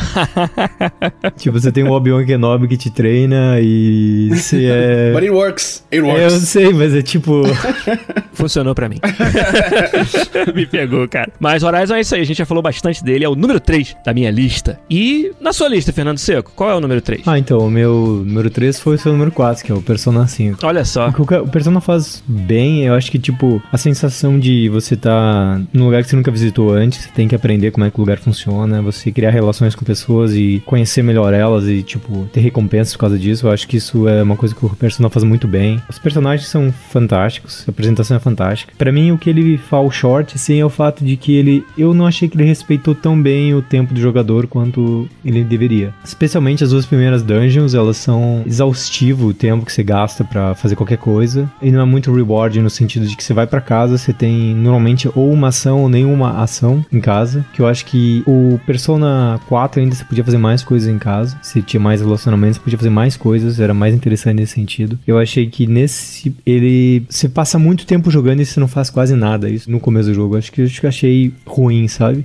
Mas eu acho que o resto foi bastante incrível, assim. Analogia perfeita que veio na minha cabeça agora sobre isso. Preparem-se. Você tem aquela manteiga que é a manteiga mais gostosa do mundo, mas você tem só um bloquinho pequeno. Ao invés de você passar essa manteiga em uma fatia de pão, você passa em 20. E aí aquela aquele gosto, aquela magia dela acaba se perdendo só porque ela foi muito esticada, foi muito explorada, muito mais do que precisava, sabe? Fosse uma mordida daquela manteiga, você ia sair com a sensação perfeita, mas como você teve que comer 20 pedaços de pão com essa mesma manteiga, com a mesma quantidade, não deu certo, sabe? Eu faria uma outra analogia. Eu ia falar assim, ó, imagina você faz, você for comprar um pão, um pão recheado. você vai comprar um pão recheado, sabe? Então o pão tem, deveria ter queijo. Puta que pariu, que fome, Só que. É meio-dia aqui, Só que o cara que foi fazer esse pão com queijo deixou o pão de lado, assim, sabe? A maior parte do queijo foi pro final, assim. Então você começa a comer o começo, assim, ó, que merda, cadê o pão do queijo? Você tá tendo pão. Aí depois vem um monte de queijo, velho, tudo moist, assim, sabe? Bem maravilhoso. E você fala assim, pô, mas foi massa pra chegar nesse queijo. Igor de Castilho, número 3 pra você, sem analogias com comida, por favor, que a gente não aguenta. Pra mim, o terceiro ficou o jogo com a pior sigla que já inventaram pra jogos hoje. Coque. ok. PUBG. Pu- pu- PUBG. Pu- pu- PUBG. Players Unknown Battleground. Player Unknown Battlegrounds, é. O cara, o que me fascina mais em Player Unknown Battleground é ver como esse gênero evoluiu, tipo, há muito rápido, sabe? Tipo, é, cara. Eu vejo a raiz desse jogo, tipo, lá atrás em Dwarven Fortress e Minecraft, evoluir pra coisas como DayZ, sabe? Jogos de survival, onde era persistente, onde você entra pelado e tem que fazer alguma coisa a respeito. você. O Seco quebra moral, né, cara? O Seco, o Seco quebra moral da gente, não precisa falar nada, às vezes só dá uma risadinha e pronto. e você ter esse jogo que é tipo pegar a experiência survival e colapsar numa arena de 40 minutos, uma sessão curta, assim, sabe? Relativamente curta, e concentrar isso. E de repente você tem uma narrativa emergente gigantesca, assim, que é só. Cara, é tão simples a fórmula, né? Tipo, se você pensar, você tem um mapa gigante, você tem 100 pessoas, elas caem de um avião e você tem esse círculo que vai fechando e vai forçando as pessoas a ficarem uma mais perto das outras, assim. Essa mecânica que o pessoal chama de Battle Royale da vida é tão fascinante a quão simples e efetiva ela é, sabe? A paranoia que esse jogo cria, a narrativa que você tem na experiência. E quando eu digo narrativa é, todo mundo que jogou esse jogo joga e, e se você vê a pessoa contando a experiência de um jogo legal, uma partida bacana, é sensacional, assim, sabe? Tipo, o cara tava lá e ele tava com uma, uma bala. É o tipo de coisa com que as pessoas falam de DayZ que uma outra pessoa joga, que acontece uma vez no mês, assim, sabe? Aham. Eles conseguiram fazer algo que é consistente. Toda, Toda vez que partida. você entra no jogo, toda partida tem essas histórias emergentes que acontecem sempre, sabe? Ele criou um, um vínculo na, na indústria que. Não, era um vínculo, é quase um vortex, assim, sabe? tipo, ele tá absorvendo, gerando um espaço e criando uma, uma matéria dentro da indústria de jogos que todo mundo vai precisar ser reacomodado. Eu acho que ele traz uma coisa bem interessante. Você não mencionou, mas ficou no ar, assim, mas eu acho que o papel da internet e das mídias sociais nesse jogo tá mostrando um provavelmente um futuro bem grande pra games junto com entretenimento real time, assim, sabe? Eu já falei no passado, só falta agora alguém poder ali em real time dar dinheiro ou ajudar o cara a jogar caixa de loot. É a ideia, inclusive. Uhum. Eu, eu tinha lido que isso era uma das ideias é você pegar um jogador e você poder ser patrono dele. Como em jogos vorazes, sabe? Onde você diz, ah, esse jogador aqui, eu dou um dólar pra cair uma munição na cabeça dele, sabe? Literalmente, pay to win for the win. Mas com certeza, Seco, com certeza. Isso que você falou faz Sem muito dúvida, sentido. sem dúvida. PUBG, estudo de caso aí pra anos, desafio pra gente que, que estuda videogame. E você, Rafa Kunen? Vem aí, rapá, diz pra gente qual é o número 3 da sua lista. Na minha lista, o número 3 foi surpresa do ano pra mim. Ó. Nier Automata. Como eu falei antes, esses jogos japoneses não são o meu estilo. Já- Olha, olha o desdém. Esse jogo japonês aí. A gente tem um especialista no grupo pra isso. não precisa de dois. Eu, eu joguei alguns, assim, mas dificilmente é aquele jogo que eu termino, dificilmente é aquele jogo que eu invisto bastante, é o que eu acho interessante por muito tempo, sabe? E, mas esse eu joguei por dois motivos. Um que o Seco falou tão bem dele, que eu tive que pelo menos testar, e outro que tá- tava com desconto. E, pô, o Seco falou bem, tá com desconto, não tem por que não jogar, né? E pra mim foi surpresa, que eu tava esperando jogar um pouco. Falei isso no podcast, tava esperando. Sim. Vou jogar só pra eu poder falar mal do jogo. pra Só pra poder brigar com o seco. Pior das hipóteses, dá um podcast massa. Nossa, cara, como eu fiquei feliz de estar enganado, que o jogo é fantástico. Fantástico. De várias coisas que ele faz, da coragem que ele faz de mudar de estilo de gameplay, mudando a câmera, sabe? No meio do jogo. Gostoso de jogar, vários tiros. O combate é aquele caótico, mas aquele caótico que tu luta para manter o controle, sabe? Para tu não deixar as coisas fugir do teu controle. A própria progressão do personagem, que tu controla a progressão do personagem, sabe? Tem aquela camada de níveis que vai aumentando, mas também vai aumentando o número de como tu usa os programas e que tipo de programa tu usa, sabe? Uhum. É, vai de acordo com o teu jogo. Assim, se tu é mais habilidoso, né, no Twitch Controls ali, tu bota programas para isso. Se não confia tanto no teu próprio taco, tu bota programas mais defensivos, sabe? Uhum. Tu pode configurar com a mecânica do jogo em si, sabe? Nossa, eu achei fantástico. E a história, cara, não vou nem... É, né? você nem falou nem da história ainda, né?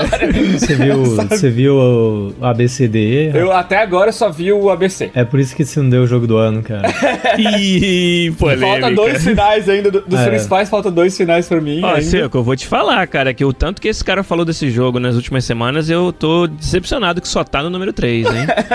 Então, de acordo com o Seco, ele não tá mais alto na minha lista porque eu não fiz. Eu terminei três finais diferentes, o A, B e o C. Eu acho que os principais é A, B, C, D e E, né? Seco? Mas, cara, eu eu tô achando animal, cara. Só o que eu vi até agora. E essas camadas de história que eles têm, que tu tem que terminar múltiplas vezes pra ver, sabe? E tu jogando de novo, não é, um Eles podiam muito bem ter feito um grind, sabe? Se tu quer ver o outro final, te fode aí. Termina exatamente o mesmo jogo de novo pra ver o final diferente. Podiam ter feito isso. Vários jogos na história fizeram isso. Mas não, cara. O outro gameplay é diferente. Joga com personagem diferente. Tem acesso a poder diferente. As quests são diferentes, sabe? O mundo em si é o mesmo. Mas conforme tu vai. Como tu vai conhecendo personagens, a maneira como os personagens reagem a ti, sabe? Vale a pena. Eu joguei esse jogo três vezes. Quero jogar de novo. Eu dei um break agora pra não, não fatigar. Mas eu vou voltar pros outros dois finais. E, cara, que jogo fantástico. Se é nesse nível que a indústria japonesa tá agora, eu tô perdendo muita coisa por não ter jogado os outros. pois é.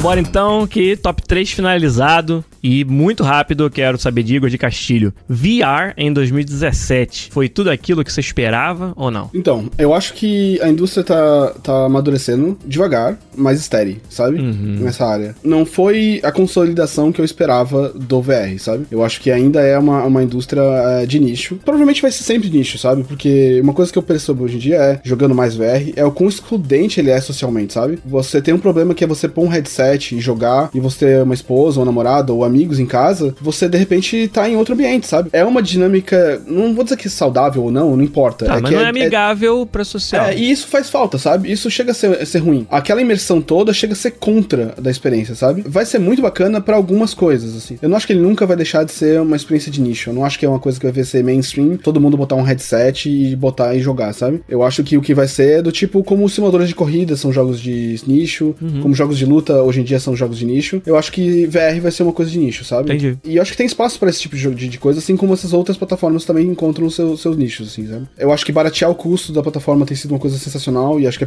isso reflete muito bem no como a Sony tá crescendo na sua plataforma VR, mais do que as outras até, sabe? Sim, pelo preço, pelo fato de você usar uma base instalada de PS4, que já é gigantesca, né? Você vê jogos como Resident Evil, como Skyrim, como Doom, lançarem jogos de- grandes assim dentro da plataforma é, é um bom sinal, sabe, pra indústria. Eu acho que você é um entusiasta e você tem um dinheiro aí queimando no teu bolso, não vai te fazer mal, não é ruim, sabe? É uma experiência que é bacana e eu, eu posso recomendar. E eu não consigo recomendar pra todo mundo, infelizmente, Sim, sabe? Então entendi. eu acho que se você tá esperando ver essa plataforma um pouco mais sólida, talvez ano que vem, com mais coisas sendo colocadas dentro dela, a gente pode rediscutir isso, assim. Mas não foi um ano ruim, não foi um ano killer, assim, não foi um ano que do tipo, beleza, vamos dar shutdown nessa plataforma aqui, sabe? Claramente existe uma procura, existe uma vontade, existe desenvolvedor querendo fazer isso funcionar. Então, enquanto isso for verdade, a plataforma tem futuro. Legal.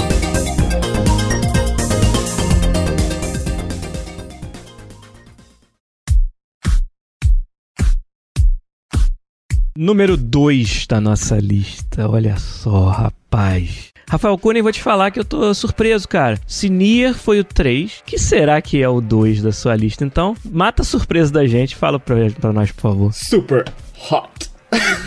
VR. Vi- Com Super certeza. Hot VR. Caralho, que coisa destruidoradamente fantástica que é aquele jogo, cara. Tava falando de VR agora, o Igor tá falando aqui. Pra mim, eu, eu concordo com o Igor no geral, mas o fato de que um jogo como Super Hot VR existe me deixa extremamente otimista. E o jogo é fantástico, cara. Eu não lembro a última vez, sabe, que eu joguei videogame o tempo inteiro do jogo. Não é, o jogo não é muito grande. Assim como quase todos os jogos VR, o jogo não é lá muito grande. Mas foi o tempo inteiro em que eu tava jogando, sorrindo, e quando eu morria, cara, que massa, eu morri, eu posso jogar essa fase de novo.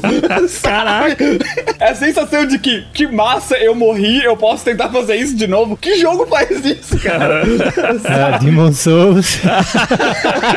não, não pra mim, não, no, no Demon Souls, ah, que merda que eu morri jogar o controle pela janela. Mas cada uma dessas partes, ele te faz se sentir um badass, sabe? Um cara fodão de action hero, assim, de coisas que só vê no cinema, sabe? Com superpoderes e teleportes que esquiva de bala, sabe? E improvisa. É muito massa, cara. Tipo, quando tu consegue resolver, tu se acha extremamente fodão, Aham. sabe? E quando tu não consegue, tu acha massa que tu tem que tentar aquilo de novo, sabe? Aham. O único defeito que eu achei no jogo é não ter um jeito de começar ele de novo. sabe? Depois que tu termina, tu não pode simplesmente jogar ele de novo. Tu tem que ir no menu, escolher missão separada, que não é mesmo aquela coisa, a fluidez de um atrás do outro, sabe? Aham. Que a, a campanha em geral tem, sabe? Sim. Eu procurei, mas o único jeito de fazer, tu tem que deletar teu save, não sei mais o que, sabe? Não, não precisa, cara, deixa de começar o jogo de novo, eu já teria terminado esse jogo umas 20 vezes. Esse jogo é fantástico e eu quero que eles façam dois, três, quatro, eu vou comprar todos e vou consumir e me deixa extremamente otimista pra indústria de VR, cara, que é muito, Que foda. muito foda. Maneiro. Quem quer ser o próximo aí pra falar o seu número 2 da lista? Manda aí. Então, o meu número 2 esse ano, eu vou dar pra um jogo que foi muito bem. É um jogo que eu tava bem ansioso pra ver ser lançado. E eu tenho acompanhado o desenvolvimento e eu sou muito fã, automaticamente sou super fã desses caras, que é Cuphead, sabe? Cuphead, olha aí. Ele não só pelo gameplay, eu acho que o gameplay foi muito bacana, eu joguei bastante até é, no trabalho, eu achei bem divertido. Jogar cooperativo é muito bacana, sabe? Uhum. Porque você pode salvar um ou outro, então tem um, todo um fator Dark Souls no jogo, assim, É né? De verdade. você memorizar e revoltar e vir com uma estratégia, executar e, sabe? É, é bem bacana. Mas pra mim, cara, a direção de arte desse jogo, ela não só é brilhante, como ela, ela é quase, tipo, impossível de ser feita, assim, Isso. sabe? O que precisa pra fazer um jogo desse, cara, você precisa de gente que é simplesmente boa. Aham. Não tem como, não tem outro jeito de colocar isso, sabe? Não tem ferramenta hoje que existe que quebra um galho pra fazer a arte do Cuphead, sabe? Você precisa animar como a Disney animava nos anos 40, sabe? Uhum. Você precisa estar nesse nível pra poder fazer aquela arte. E não dá pra quebrar um galho com o VFX, não dá pra quebrar um galho na interface, nada. Toda em- o jogo, de começo ao fim, é talento bruto, sabe? É senta e desenha e faz. É sensacional, assim, se você imaginar o escopo do tamanho desse jogo. Claro. Eu fico imaginando o tamanho dos atlas de memória que vai na memória Aham. aquilo, sabe? Os bosses do tamanho de uma tela Full HD, sabe? E você vê que eles têm 60 frames pra fazer um, um idle, sabe? Tipo, fazer só uma balançadinha assim. Você vê, tipo, são um segundo de animação, tem, sei lá, 30 quadros, sabe? Completamente me, me impressiona que esse jogo tenha sido feito, sabe? Eu espero que eles consigam fazer outros projetos. Eu nem espero que eles consigam fazer um projeto como esse de novo. Eu acho Uhum. que eles podem se dar o direito de o luxo de fazer com uma outra direção de arte, assim. Mas esse Cuphead, pra mim, vai pra história como eles terem conseguido fazer esse jogo tão cedo, em tempo, assim, sabe? Conseguiram ter feito esse jogo com a tecnologia que a gente tem hoje e com uma equipe tão pequena, assim, sabe? Então, muito fã deles. E como prometido, a lista do Igor faz a gente pensar e muito sobre o desenvolvimento de games, cada um deles, cara. Muito foda. E a sua lista, Seco? Tem lá um lugarzinho pro número 2. Que jogo que tá escrito do lado desse número? Cara, eu realmente tive que refletir sobre dois jogos esse ano por horas, Ai, assim, não. sabe? Seco vai quebrar a corrente. Lá vem. Fodeu. Aí. Se alguém fosse fazer isso, tinha que ser você. Eu, eu vou dizer assim que são sentimentos muito diferentes, assim, mas é, é muito difícil escolher, sabe? Mas eu vou dar o segundo jogo do ano pro uh, Nier Automata. Beleza. Eu acho que se existisse algum jogo na história da, da humanidade que eu queria ter feito, é esse jogo. Sério, Eu cara? amo absolutamente tudo sobre o jogo, sabe? Eu acho que o gameplay é fantástico, a câmera é fantástica, a história é fantástica, os personagens são fantásticos. Eu acho que a brincadeira de vários finais, assim, do tipo, você tá ali, tem uma porta, aí a missão diz, ah, vai destruir não sei o que, você entra na porta, daí, tipo, entre aspas, o jogo termina dizendo, ah, e então o personagem foi ver filme no, no quarto e dormiu e o mundo acabou, sabe? Eu acho que esse tipo de brincadeira é uma coisa que falta em games, assim, sabe? Jogar jogo, tipo, o jogo tem que ter tem que ter o seu core, mas ao mesmo tempo ele, ele brinca, assim, sabe? Acho que é uma coisa muito gostosa que o Nier tem, sabe? Mas eu vou dizer que eu acho que é uma das histórias mais bacanas já feitas em qualquer jogo, assim, sabe? Toda ela, assim. E eu disse do, dos finais pro Rafa porque muda muito, sabe? Eu acho que a última parte do jogo, especialmente, é muito mind-blowing, assim. Cada vez que você termina o jogo, ele conta um pouquinho mais a história de um personagem, um ponto de vista do outro personagem. E na última parte do jogo, ele bring it together, toda a história, assim. E, e, cara, é uma história muito foda, sabe? Sim. E o, e o fato de você ser um shoot 'em up, que aí muda a câmera vários ângulos, é uma coisa que eu falei pro Giliard, quando eu tava na Hoplon, que eu falei, eu queria fazer um dia um 'em up, Giliard, que eu pudesse jogar de cima e virar de lado e ficar mudando de câmera, de, um ângulo de câmera. E o Giliard falou assim, ah, quero ver como é que você vai fazer isso. É, Quando eu comecei a jogar esse jogo, eu comecei a rir sozinho, sabe? Cada vez que eu jogava esse jogo, eu ria sozinho. E aí eu joguei em japonês, depois em inglês, mas eu acho que a voice over em japonês é a melhor voice over que eu já vi em jogo, assim, sabe? Caralho. É muito, muito bem feito, sabe? Se eu comparar experiências e outras coisas, tem um outro jogo que trouxe muitos sentimentos bizarros pra mim, assim, quando eu já jogando, sabe? Mas Nier, assim, ó, quem não jogou, por favor, jogue, porque é provavelmente o Ghost in the Shell dos jogos, sabe? É um jogo que vai mudar tudo, sabe? Se eu tivesse que, realmente que desenhar um jogo pro Fernando Seco, teria esses ele- elementos. Bonequinhas, robôs, saias curtinhas, ação. Shoot 'em up. Android.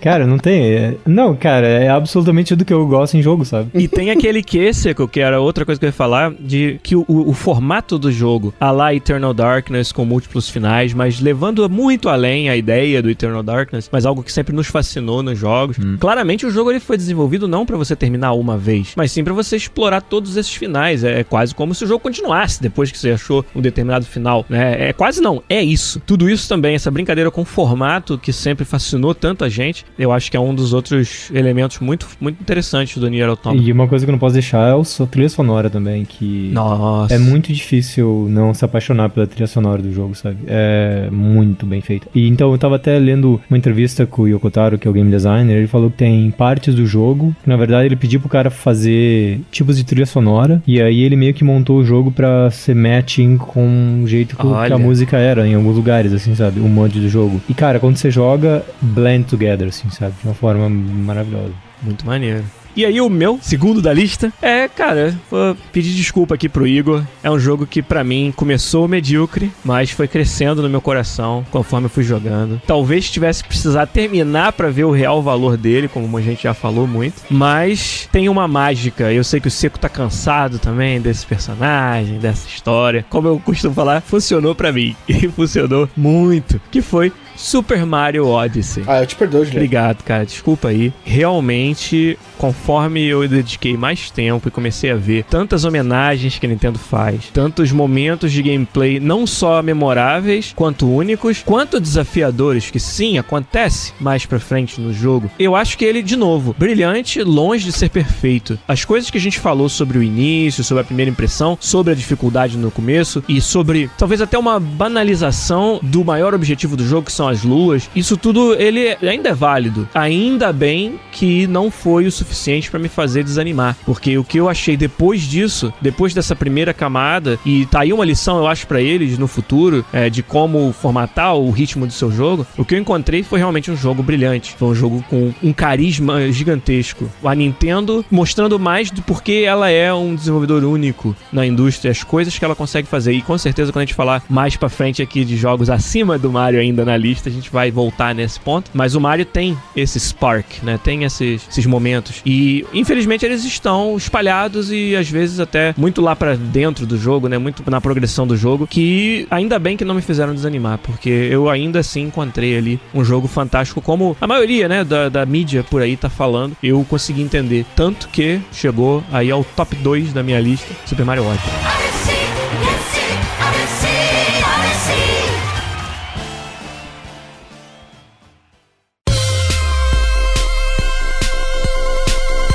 Então tá bom, estamos chegando no final, episódio gigantesco. Mas antes da gente fazer a eleição do jogo do ano, surpresa aí pra todo mundo. Mas eu queria falar rapidão. Rafa Cunha, começar com você, que você, eu já sei qual é o seu escolhido e os outros podem pensar enquanto isso, que isso aqui é tudo improvisado. Rafa, 2018 chegando. Falamos de vários jogos foda em 2017, mas se você tivesse que escolher um e falar rapidão sobre ele, qual é o jogo que você tá mais esperando em 2018? Spider-Man PS4. Larga o microfone e sai da sala. É, cara, eu acho que não é surpresa pra ninguém. Eu sou fãzaço do Homem-Aranha desde criança. Personagens, os quadrinhos, os filmes, os altos e baixos. Os jogos, eu acho que foi uma coisa que faz tempo que não tem algo foda, assim, sabe? Aham. O Spider-Man 2 do, do PlayStation 2 foi o último, assim, que foi, meu Deus, que jogo massa de jogar. Depois, né, a Activision continuou meio com cash cow, assim, querendo só se bancar em cima da IP e os jogos não foram mais tão divertidos quanto. E os jogos de heróis deixaram eles pra trás. Com Batman. né? Batman veio e disse. Quem disse que jogo de super-herói tem que ser mal e só se bancar na IP, sabe? Sim. Mudou essa, essa percepção. Ninguém aceita mais bosta. Se Batman é um jogo de herói e é animal, por que, que os outros têm que ser? E o fato de agora ser uma coisa que é um estúdio foda fazendo, que é Insomniac, que é um estúdio que eu respeito bastante, sendo uh, bancado ali pela Sony e com o apoio direto da Marvel, sabe? Pra fazer o jogo, eu tô num hype gigantesco pro jogo. Tudo que eu vi até agora eu gostei. Isso é em termos de história, em termos de gameplay, parece que eles estão fazendo aquele jogo perfeito, assim, sabe? Mas, de novo, eu não joguei o jogo ainda, é só baseado no que eles divulgaram. A gente só tá falando de hype. É, eu tô falando, eu tô falando absolutamente de hype. Ela tá sendo, sendo Rafa. Mas é engraçado, né, Rafa? Soou tanto como se você, do jeito que você fala dos jogos que você jogou também, né? Que coisa. Bem, falando de hype, eu posso falar também do meu. São dois, na verdade. Quero saber mais sobre o Death Stranding. Mas não vai sair em 2018, vai. Não, não vai, mas digamos que saia. É o próximo Vocês jogo, não acho. falaram nada do jogo ainda, Não, exatamente, eu tô com raiva de estar com hype nesse jogo. Porque uma é o Kojima. Eu gosto muito do Kojima. Quando ele, ele, ele tá inspirado, cara, ninguém segura, sabe? Tipo, ele consegue fazer umas coisas, umas experiências sensacionais, assim. Então, eu acho que ele quer provar um ponto, sabe? Com esse jogo. E eu espero que ele pegue toda essa raiva que ele manifesta no Twitter e nos Instagrams da vida. E e coloque bem em fazer isso ser a, a obra de arte dele, assim, O que sabe? eu achei massa dessas divulgações até agora do Death Stranding é que eles anunciaram e o próprio Norman Reedus, que é o, o protagonista no jogo, né? Ah, agora eu vou pra internet pesquisar sobre o que, que, é- o que, que eu acabei de ver. Tipo, o cara, ele, ele admitindo que, tipo, que ela Eu não sei se é um jogo bom, eu não sei o que, que é. Ninguém sabe o que vai fazer com esse jogo. Mas eu quero. Mas eu tô no hype. mas eu quero, é. O outro é o, é o do pessoal do Fahrenheit. Detroit, Become Detroit, Human. isso. Eu acho que, mais ou menos, a história de narrativa, eu quero ver se eles conseguem dar um próximo passo. Porque Fahrenheit eu me diverti bastante. Heavy Rain eu já não gostei tanto, sabe? E eu quero ver se eles conseguem se reinventar e fazer algo Entendi. diferente, como eles fizeram na época do Fahrenheit, assim, sabe? E esse tem uma chance muito maior de sair em 2018, né? Acho que já deve estar até confirmado ou perto disso. Vou deixar o Seco pensar no dele mais um pouquinho e falar o meu, então, pode ser? Eu, cara, tô num hype absurdo pro jogo. Toda vez que esse estúdio tem um jogo novo pra lançar, eu fico louco. Nintendo. Quem dera, né? é, na verdade, Seco, é mais próximo do- da nossa casa, do nosso coração, que é a BioWare. Eu tô num hype absurdo pelo Anthem. Quero muito ver nova IP da BioWare. Quando foi a última vez que nós tivemos isso? E com certeza as últimas vezes foram sempre fantásticas. Mas não importa, cara. Dragon Age, Mass Effect, olha a companhia desse jogo, cara. Olha do que nós estamos falando. Knights of the Old Republic, Jade Empire. Eu podia ficar o dia inteiro aqui só jogando nomes, né, na cara de todo mundo de jogos foda da BioWare. E eu tô muito curioso, é um momento crucial na história da BioWare, né? Um momento talvez que ela nunca tenha estado antes. E pra mim, é o statement que eles vão fazer sobre o, o que eles são e como eles desenvolvem jogos, tá no Anthem. O pouquinho que a gente viu nos deixou muito curiosos. E cara, por aquele setting que foi mostrado na E3, a BioWare contar uma história com aquele tipo de background. Resta saber como é que vai ser o gameplay, mas olha aí gameplay de Mass Effect Andromeda, foda como foi. Então a BioWare se provando também nessa área, né, num, num pedaço dos seus jogos, talvez nem sempre tenha sido o mais forte, né, o seu ponto principal, mas no Anthem eu tô confiante que vai ter uma junção de todos esses elementos que fazem a BioWare ser um estúdio fantástico e eu, cara, só quero jogar, só quero ver o que que vem por aí do Anthem. E você, Fernandinho, pensou bastante? Não, não precisa nem pensar, velho. Isso Mas já que tava cheater. automático. Eu tenho, tenho dois jogos que vêm É. lá dos meus amigos japoneses. Primeiro vai ser Monster Hunter World, que é grind festa online com galera. É, A rapaz. promessa de arrumar todas as coisas chatas que tinham nos outros Monster Hunter, então isso já é bastante empolgante. Boss fight difícil em time é uma coisa que o Igor conhece muito bem. e eu sou muito apaixonado por jogo em time, seja PVP ou co-op, com todo mundo jogando junto com um objetivo, assim, sabe? Eu acho que Monster Hunter você é obrigado a jogar junto, sabe? Imagina, cara, um jogo que você pode falar pros seus amigos: vamos sair pra caçar. Você traz a lança, eu levo o arco. Cara, que foda que vai ser essa experiência. É, e não só isso, né? Trouxe as poção. Puta, esqueci as poção, fudeu. Vamos ter que pegar as poção. Tá fora do grupo. Vai lá catar ervinha pra fazer poção enquanto a gente conversa. Eu acho que é, cara, mas eu acho que ele não vai ser tão grind festa. Eu acho que vai ser bastante a evolução do Monster Hunter pro jogo moderno. Eu acho que vai ser bem importante, sabe? Legal. E o segundo é um jogo de luta. Cada vez que eu vejo, eu quase choro, feito no Unreal, chama Dragon Ball Z Fighter. Se você olha, a qualidade do cel shading é cartoon de anime, então você olha pro jogo, é, você tá vendo um episódio de Dragon Ball, sabe? É lindo assim, sabe? Tipo, não tem outra descrição assim, sabe? O jogo é lindo. E cara, e toda vez que eu vejo um trailer, eu quero jogar assim, sabe? Porque vai ser tipo, eu posso apanhar o que eu quiser, mas eu vou rir tanto. É Dragon Ball, sabe? É nonsense bonito assim, sabe? Aham. e rodando em Unreal. Acho que vai ser muito incrível, assim.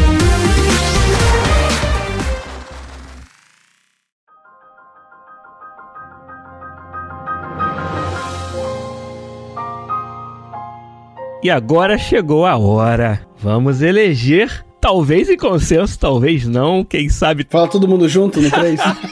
quem sabe tem um curveball chegando aí. é isso que eu tô curioso. É o jogo do ano 2017 do podcast. De cada um de nós, separadamente, talvez juntos. Eu vou deixar Rafael Kunin fazer as honras, contar pra gente. Que jogo, que será que ele colocou no número 1 um da lista dele? Vai, Rafa. Só tem um, né? There is only o one. melhor jogo já feito pela espécie humana. Eu sabia que você ia falar isso, por isso que eu trouxe você primeiro. Quem me conhece sabe, quem não me conhece também sabe que eu faço hype, né? Quem não conhece já ouviu falar. Assim, que eu falo, melhor jogo da semana, não sei o que, cara, mas esse jogo é. Até então, Ocarina era o melhor jogo, talvez, que eu tenha jogado, Uhum. sabe? E quando eu comecei a ver os anúncios e tal do Breath of the Wild, eu achava que, é, tem esses gimmicks aí, mas eu acho que não vai ser Ocarina. Ah, acho bom dizer também que os últimos Zeldas deixaram a gente com esse sentimento, né? É, exatamente por isso, sabe? E depois que lançaram Breath of the Wild, e eu não tava com esse hype, e eu peguei pra jogar porque é no Zelda, Wii né? U No ainda. Wii U, porque o meu hype não era, tanto não era tão grande que eu não justifiquei a compra de um console novo só por causa dele. E cara, que jogo fantástico, sabe? Pra mim é, podem dizer que eu tô exagerando ou não, mas pra mim é o melhor jogo que eu já joguei na minha vida, sabe? Eu não consigo botar defeitos nele, sabe? Eu não consigo dizer, ah, isso é meio mal, isso se mudasse seria De- legal, Deixa que eu, sabe? eu faço. Boa. É, deixa, deixa que eu sei quase. Mas, cara, o jogo é fantástico, sabe? Em termos de gameplay, experimentação, em qualquer lugar que tu vai, tem coisas fantásticas pra acontecer. E esse mundo que eles criaram, sabe? Um mundo orgânico que, que ao mesmo tempo ele é orgânico e parece ser um mundo poderia existir de verdade, sabe? Ele ao mesmo tempo foi handcrafted por designers extremamente talentosos que sabiam o que estavam fazendo de botar tal coisa em tal lugar pra isso. Até mecânicas que foram meio. O pessoal reclamou, do tipo de, ah, durabilidade de armas e tal, elas têm um propósito delas no jogo, sabe? De tu resolver o problema com o que tu tem. Escolhas de armas e qual arma tu vai usar e administrar ela, sabe? É parte fundamental da mecânica do jogo. Nossa, cara, eu podia passar mais duas horas aqui, já deu quase duas. Eu podia esperar, passar as outras duas horas falando de Zelda. Zelda Breath of the Wild é o- não só o melhor jogo do ano, como pra mim é o melhor jogo da, Da minha história. vida pra sempre até semana que vem. Sacanagem. Saiu o Homem-Aranha do PS4. Não, mas eu, completando o que o Rafa falou, eu também acho que um Zelda é um jogo que vai demorar mais uma geração pra ser feito, assim, sabe? Demorou muito tempo pra fazer um Zelda desse. E a única coisa que eu fico chateado é que vai demorar mais uns 10 anos pra jogar um jogo tão bom quanto esse de novo, sabe? É um desses jogos que eu acho que, que marca uma geração, assim, sabe? Tipo, se você é agora, até novo, nunca jogou esses jogos antigos que a gente fala que são bacanas, esse é o teu jogo, sabe? Joga Zelda, Breath of the Wild vai, vai marcar como que é diversão nessa geração, assim, sabe? Eu acho que uma das coisas que eu gosto bastante de, de falar rapidinho, né? Todo mundo deve ter alguma coisa pra falar desse jogo. O meu jogo do ano é Isso Zelda. aí que eu ia perguntar. Eu já até esqueci que a gente tava fazendo isso. Eu acho que uma das coisas geniais do Zelda, principalmente, são mostrar que não precisa de XP pra subir de nível. Você não precisa de uma campanha pra fazer uma campanha. Você pode só dizer, o chefão final é esse cara e ele tá aqui. E isso ser o o jogo, sabe? Aham. Você não precisa fazer mi- missão, 300 horas de missões, de campanhas secundárias, de cadê fulano que sabe onde tá ciclano, sabe? o que ouviu falar onde tá ciclano, sabe? Witcher, tô, tô falando de você. Ó, velho, tu vai ser queimado vivo, velho. E vão, e vão dar culpa pra mim Cara, ainda. E Witcher vão dar 3 culpa é sensacional, é sensacional. Mas a campanha principal podia ser, fulana tá aqui. Só que você não chega lá tão rápido, sabe? Faz todas as side missions, porque side mission é boa pra cacete, sabe?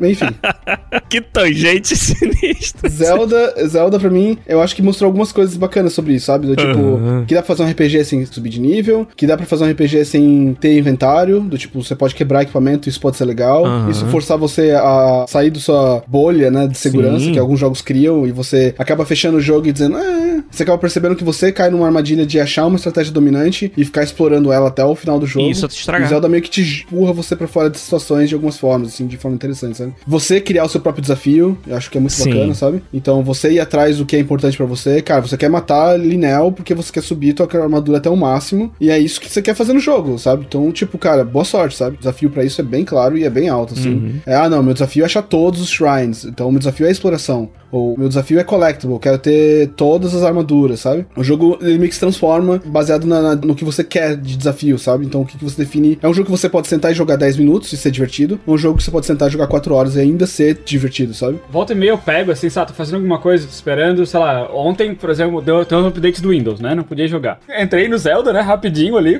tava perto de uma fogueirinha, fiz umas comidinhas ali, pronto, pra jogar, sabe? Em vez Eu de fazer janta, ele vai fazer comida no jogo, velho. Muito mais legal, seco. Uma coisa que eu tava pensando quando eu voltei a jogar agora, agora eu comprei o Switch, como é, o jogo é uma metáfora pra minha vida, Olha. sabe? Do tipo, comecei minha carreira, sabe? Eu sabia onde eu queria chegar. Eu quero um dia trabalhar na EA Sports. Esse é meu chefão final, esse é meu Ganon, Sim. sabe? Mas eu não tô pronto pra isso, sabe? Eu podia chegar, entrar lá na EA, entrar meu, entregar meu currículo e dizer, não, tá, não tá bom o suficiente, não entra. E eu fiz isso, sabe? Não era, tava pronto pra isso ainda, 12 anos atrás. E eu tive que enfrentar, eh, liberar os quatro chefões, que foram as quatro empresas que eu Nossa, trabalhei. até em números faz sentido. Passei dois anos, dois anos e meio, três anos em cada uma das empresas, ganhando experiência, ganhando network, os Aham. aliados, sabe? E o equipamento pra que eu pudesse chegar no meu objetivo Caralho. final, sabe? Eu, acho Eu, eu só não muito acho que é uma fantástico. analogia, porque senão cada vez que tu usasse uma coisa tu aprendeu, tu quebrava, tinha que aprender de novo, né? É, pois é. E aí, tipo, puta, sofri tanto pra conseguir isso, puta, esqueci, como é que faz mesmo? Deixa eu voltar lá na casa do chapéu. Cara, isso é cada jogo que eu fiz, cara. O quê? Cada jogo que eu trabalhei, o jogo acaba e pronto, já foi o jogo, agora é a o próximo. experiência continua, né? O que É, você sabe fazer, cara. você sabe fazer. Sim, é- exata- exatamente. Isso aí, o Igor falou de várias coisas que o Zelda mostrou que não precisa, né? Ah, não precisa de XP pra subir de nível, etc. Sabe uma outra coisa que não precisa e que o Zelda, o meu jogo do ano 2017, mostrou pra gente? Não precisa segurar a mão do jogador, cara. Não precisa duvidar da inteligência dele, sabe? Você pode sim e deve desafiá-lo de uma forma inteligente, colocar objetivos e missões pra ele e deixar ele se virar e deixar ele descobrir como o sistema do jogo funciona e como ele vai usar isso a seu favor. Claro, você precisa de uma plataforma de features que funcionem, que se- sejam intuitivas. E o Zelda atingiu isso com maestria. Tudo que existe nesse mundo simplesmente funciona do jeito que você espera. Fogo é o fogo que você sabe da vida real. Então, fogo ele tem a propriedade de esquentar, da mesma forma que ele tem a propriedade de fazer outras coisas pegar fogo. E a cada momento em que você usa isso, usa sua intuição pra resolver problemas com essas propriedades, simplesmente funciona. Não houve uma vez em que não tenha funcionado e para mim pelo menos. E isso que outro jogo pode dizer? A outra coisa que isso dá, você não segurar na mão do jogador e você dá pra ele essa plataforma de features, é que cada um de nós teve uma experiência que eu garanto que foi única. Encontramos coisas que os outros não encontraram, em ordens que os outros não acharam e resolvemos problemas de maneiras diferentes, todas elas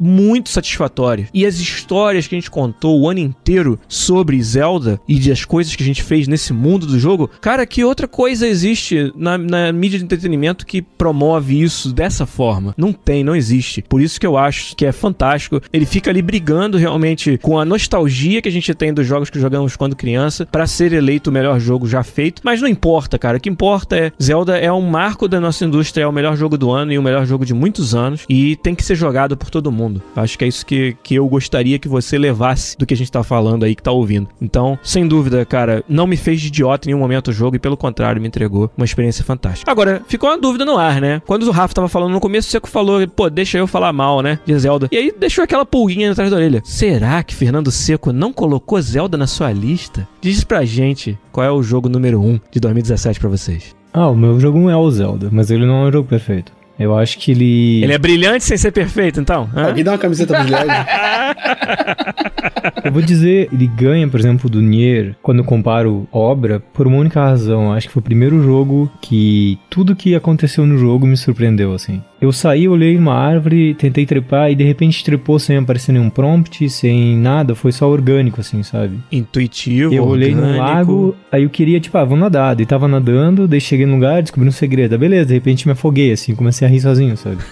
aí descobri que, tipo, o mundo reagia quase naturalmente às coisas que eu imaginava que ia acontecer, sabe? Me surpreendeu, por exemplo, eu botei fogo na grama e começou a gerar calor, aí de repente eu abri um negócio e saí voando, assim, sabe? Eu assim, caralho, que animal, sabe? A imensidão do mundo é muito gigantesco, assim, sabe? Tudo muito gigantesco, tudo muito bonito, assim, sabe? Eu, eu achei, assim, o, que o ressaltou sobre não pegar na mão do jogador é uma coisa que eu acho que os japoneses sempre foram muito bons em, em, em fazer. Tem gente que não gosta, por exemplo, da série Souls, mas acho uma coisa que, que eles trouxeram pra indústria de uma forma que mostra que jogos podem, não precisam ser hand-given pra serem jogos bem-sucedidos ou uma, ser uma boa experiência. Mas eu acho que o que eles trouxeram de melhor foi, foi um jogo que todo mundo gostava, que amadurecia, e de repente se vê ele modernizar, sabe? É um fator de nostalgia que, que ajuda, né, pelo menos pra mim, dizer que, cara, que jogo foda, porque Zelda sempre foi incrível, sempre foi um universo incrível, mas ele tava, na minha opinião, muito outdated, sabe? E você vê que, tipo, tudo que ele faz, jogos modernos fazem. Você vai dizer, ah, então ele só faz tudo, faz, beleza, só que a diferença eu acho é como tudo é abordado, sabe? Em vez de ter prompt pra É tudo. consistência, né? A experiência é muito É, consistente. exato. E tipo, e é, é assim, acontece, as coisas acontecem naturalmente, sabe? Não tem um tutorial jogando na tua cara, não tem um prompt aqui e ali, sabe? É, é tudo muito natural, assim. E acho que isso que me fez gostar muito do Zelda, sabe? Uma coisa que, que eu gostei muito foi a introdução de personagens novos, mostrar o background, mostrar as relações entre eles, assim, sabe? Isso é uma coisa que eu gosto muito em jogo, sabe? Eu acho que da maneira com que eles colocaram ficou muito bom, sabe? O gameplay é muito redondo, assim, a mecânica de todos os poderes, de, kinético, de gelo. Eu acho que isso cria, tipo, um, um open world com quase que um platformer, assim, sabe? E puzzles também. É, eu vou dizer que eu acho a mecânica de quebrar a arma, eu acho ela cheap, sinceramente. Você gasta muito tempo pra conseguir um item que você pode usar talvez uma vez ou duas. E aí, na verdade, o reward não é o, o item em si, mas é o, o fato de você ter resolvido aquele puzzle, que é uma forma bastante poética de pensar, se você quiser, mas em relação ao jogo, você não deu mais pro jogador no jogo, você deu mais pra pessoa que tá jogando, sabe? A recompensa é mais pessoal. É, né? exato, é, exato. Mas ainda acho que isso vem agregar, mais agregando do que subtrai, sabe? Isso força o jogador a, a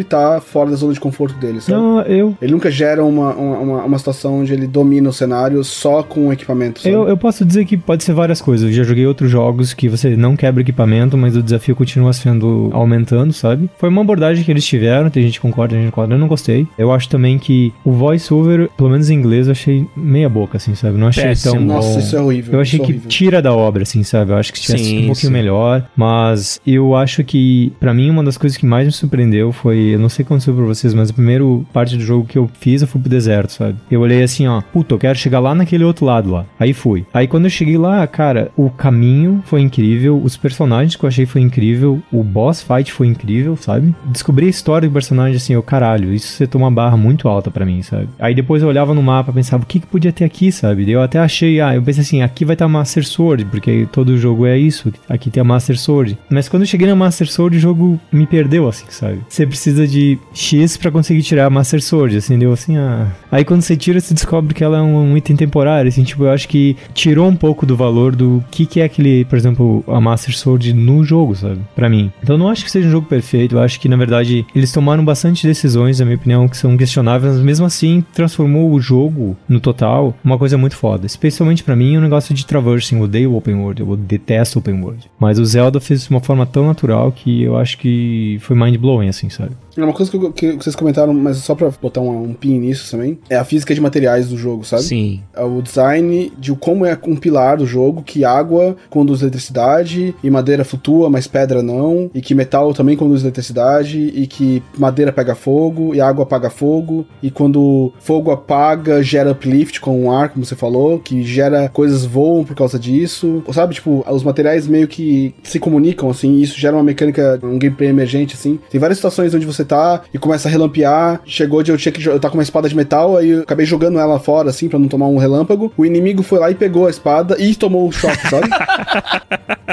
aí eu matei um inimigo, um inimigo muito que era, era bem foda por causa disso, sabe? Porque eu tava desesperado, aí eu joguei fora uma espada que era, tava conduzindo eletricidade pra não tomar o trovão. Ele viu a espada, aí ele foi pegar a espada e aí caiu o trovão nele, assim, sabe? E eu pensando, puta, cara, isso é muito brilhante, É, sabe? e quantas histórias tipo essa a gente tem pra contar? A gente contou o ano inteiro sobre Zelda, cara. É muito foda por causa disso. Seco, Oi. aquele sentimento de descoberta que a gente. que era a parte fundamental do Zelda 1, por exemplo, jogos daquela época, mas com os recursos que a gente tem hoje pra tornar pro jogador mais claro e até mais recompensador você fazer as descobertas, sabe? Você agora você tem condições de desenhar um- uma tocha com cara de tocha e não com cara de um item que você não sabe o que é até que você tenta usar e descobre a propriedade dele. Eu acho que, de uma certa forma, quando você fala da nostalgia que ele desperta, é muito acertado, porque é por isso que a gente jogava os jogos antigos. E agora a gente tem a Nintendo conseguindo extrair daqueles jogos o que era tão fascinante, mas não toda a parte que tava só na sua, como um obstáculo na sua frente. E usar o que são os jogos modernos hoje para potencializar ainda mais aquele sentimento de descoberta que você tinha antes. Isso pra mim é que faz o Zelda Breath of the Wild ter ao mesmo tempo um sentimento tão de um jogo moderno e a nostalgia que a gente tinha por esses jogos antigos.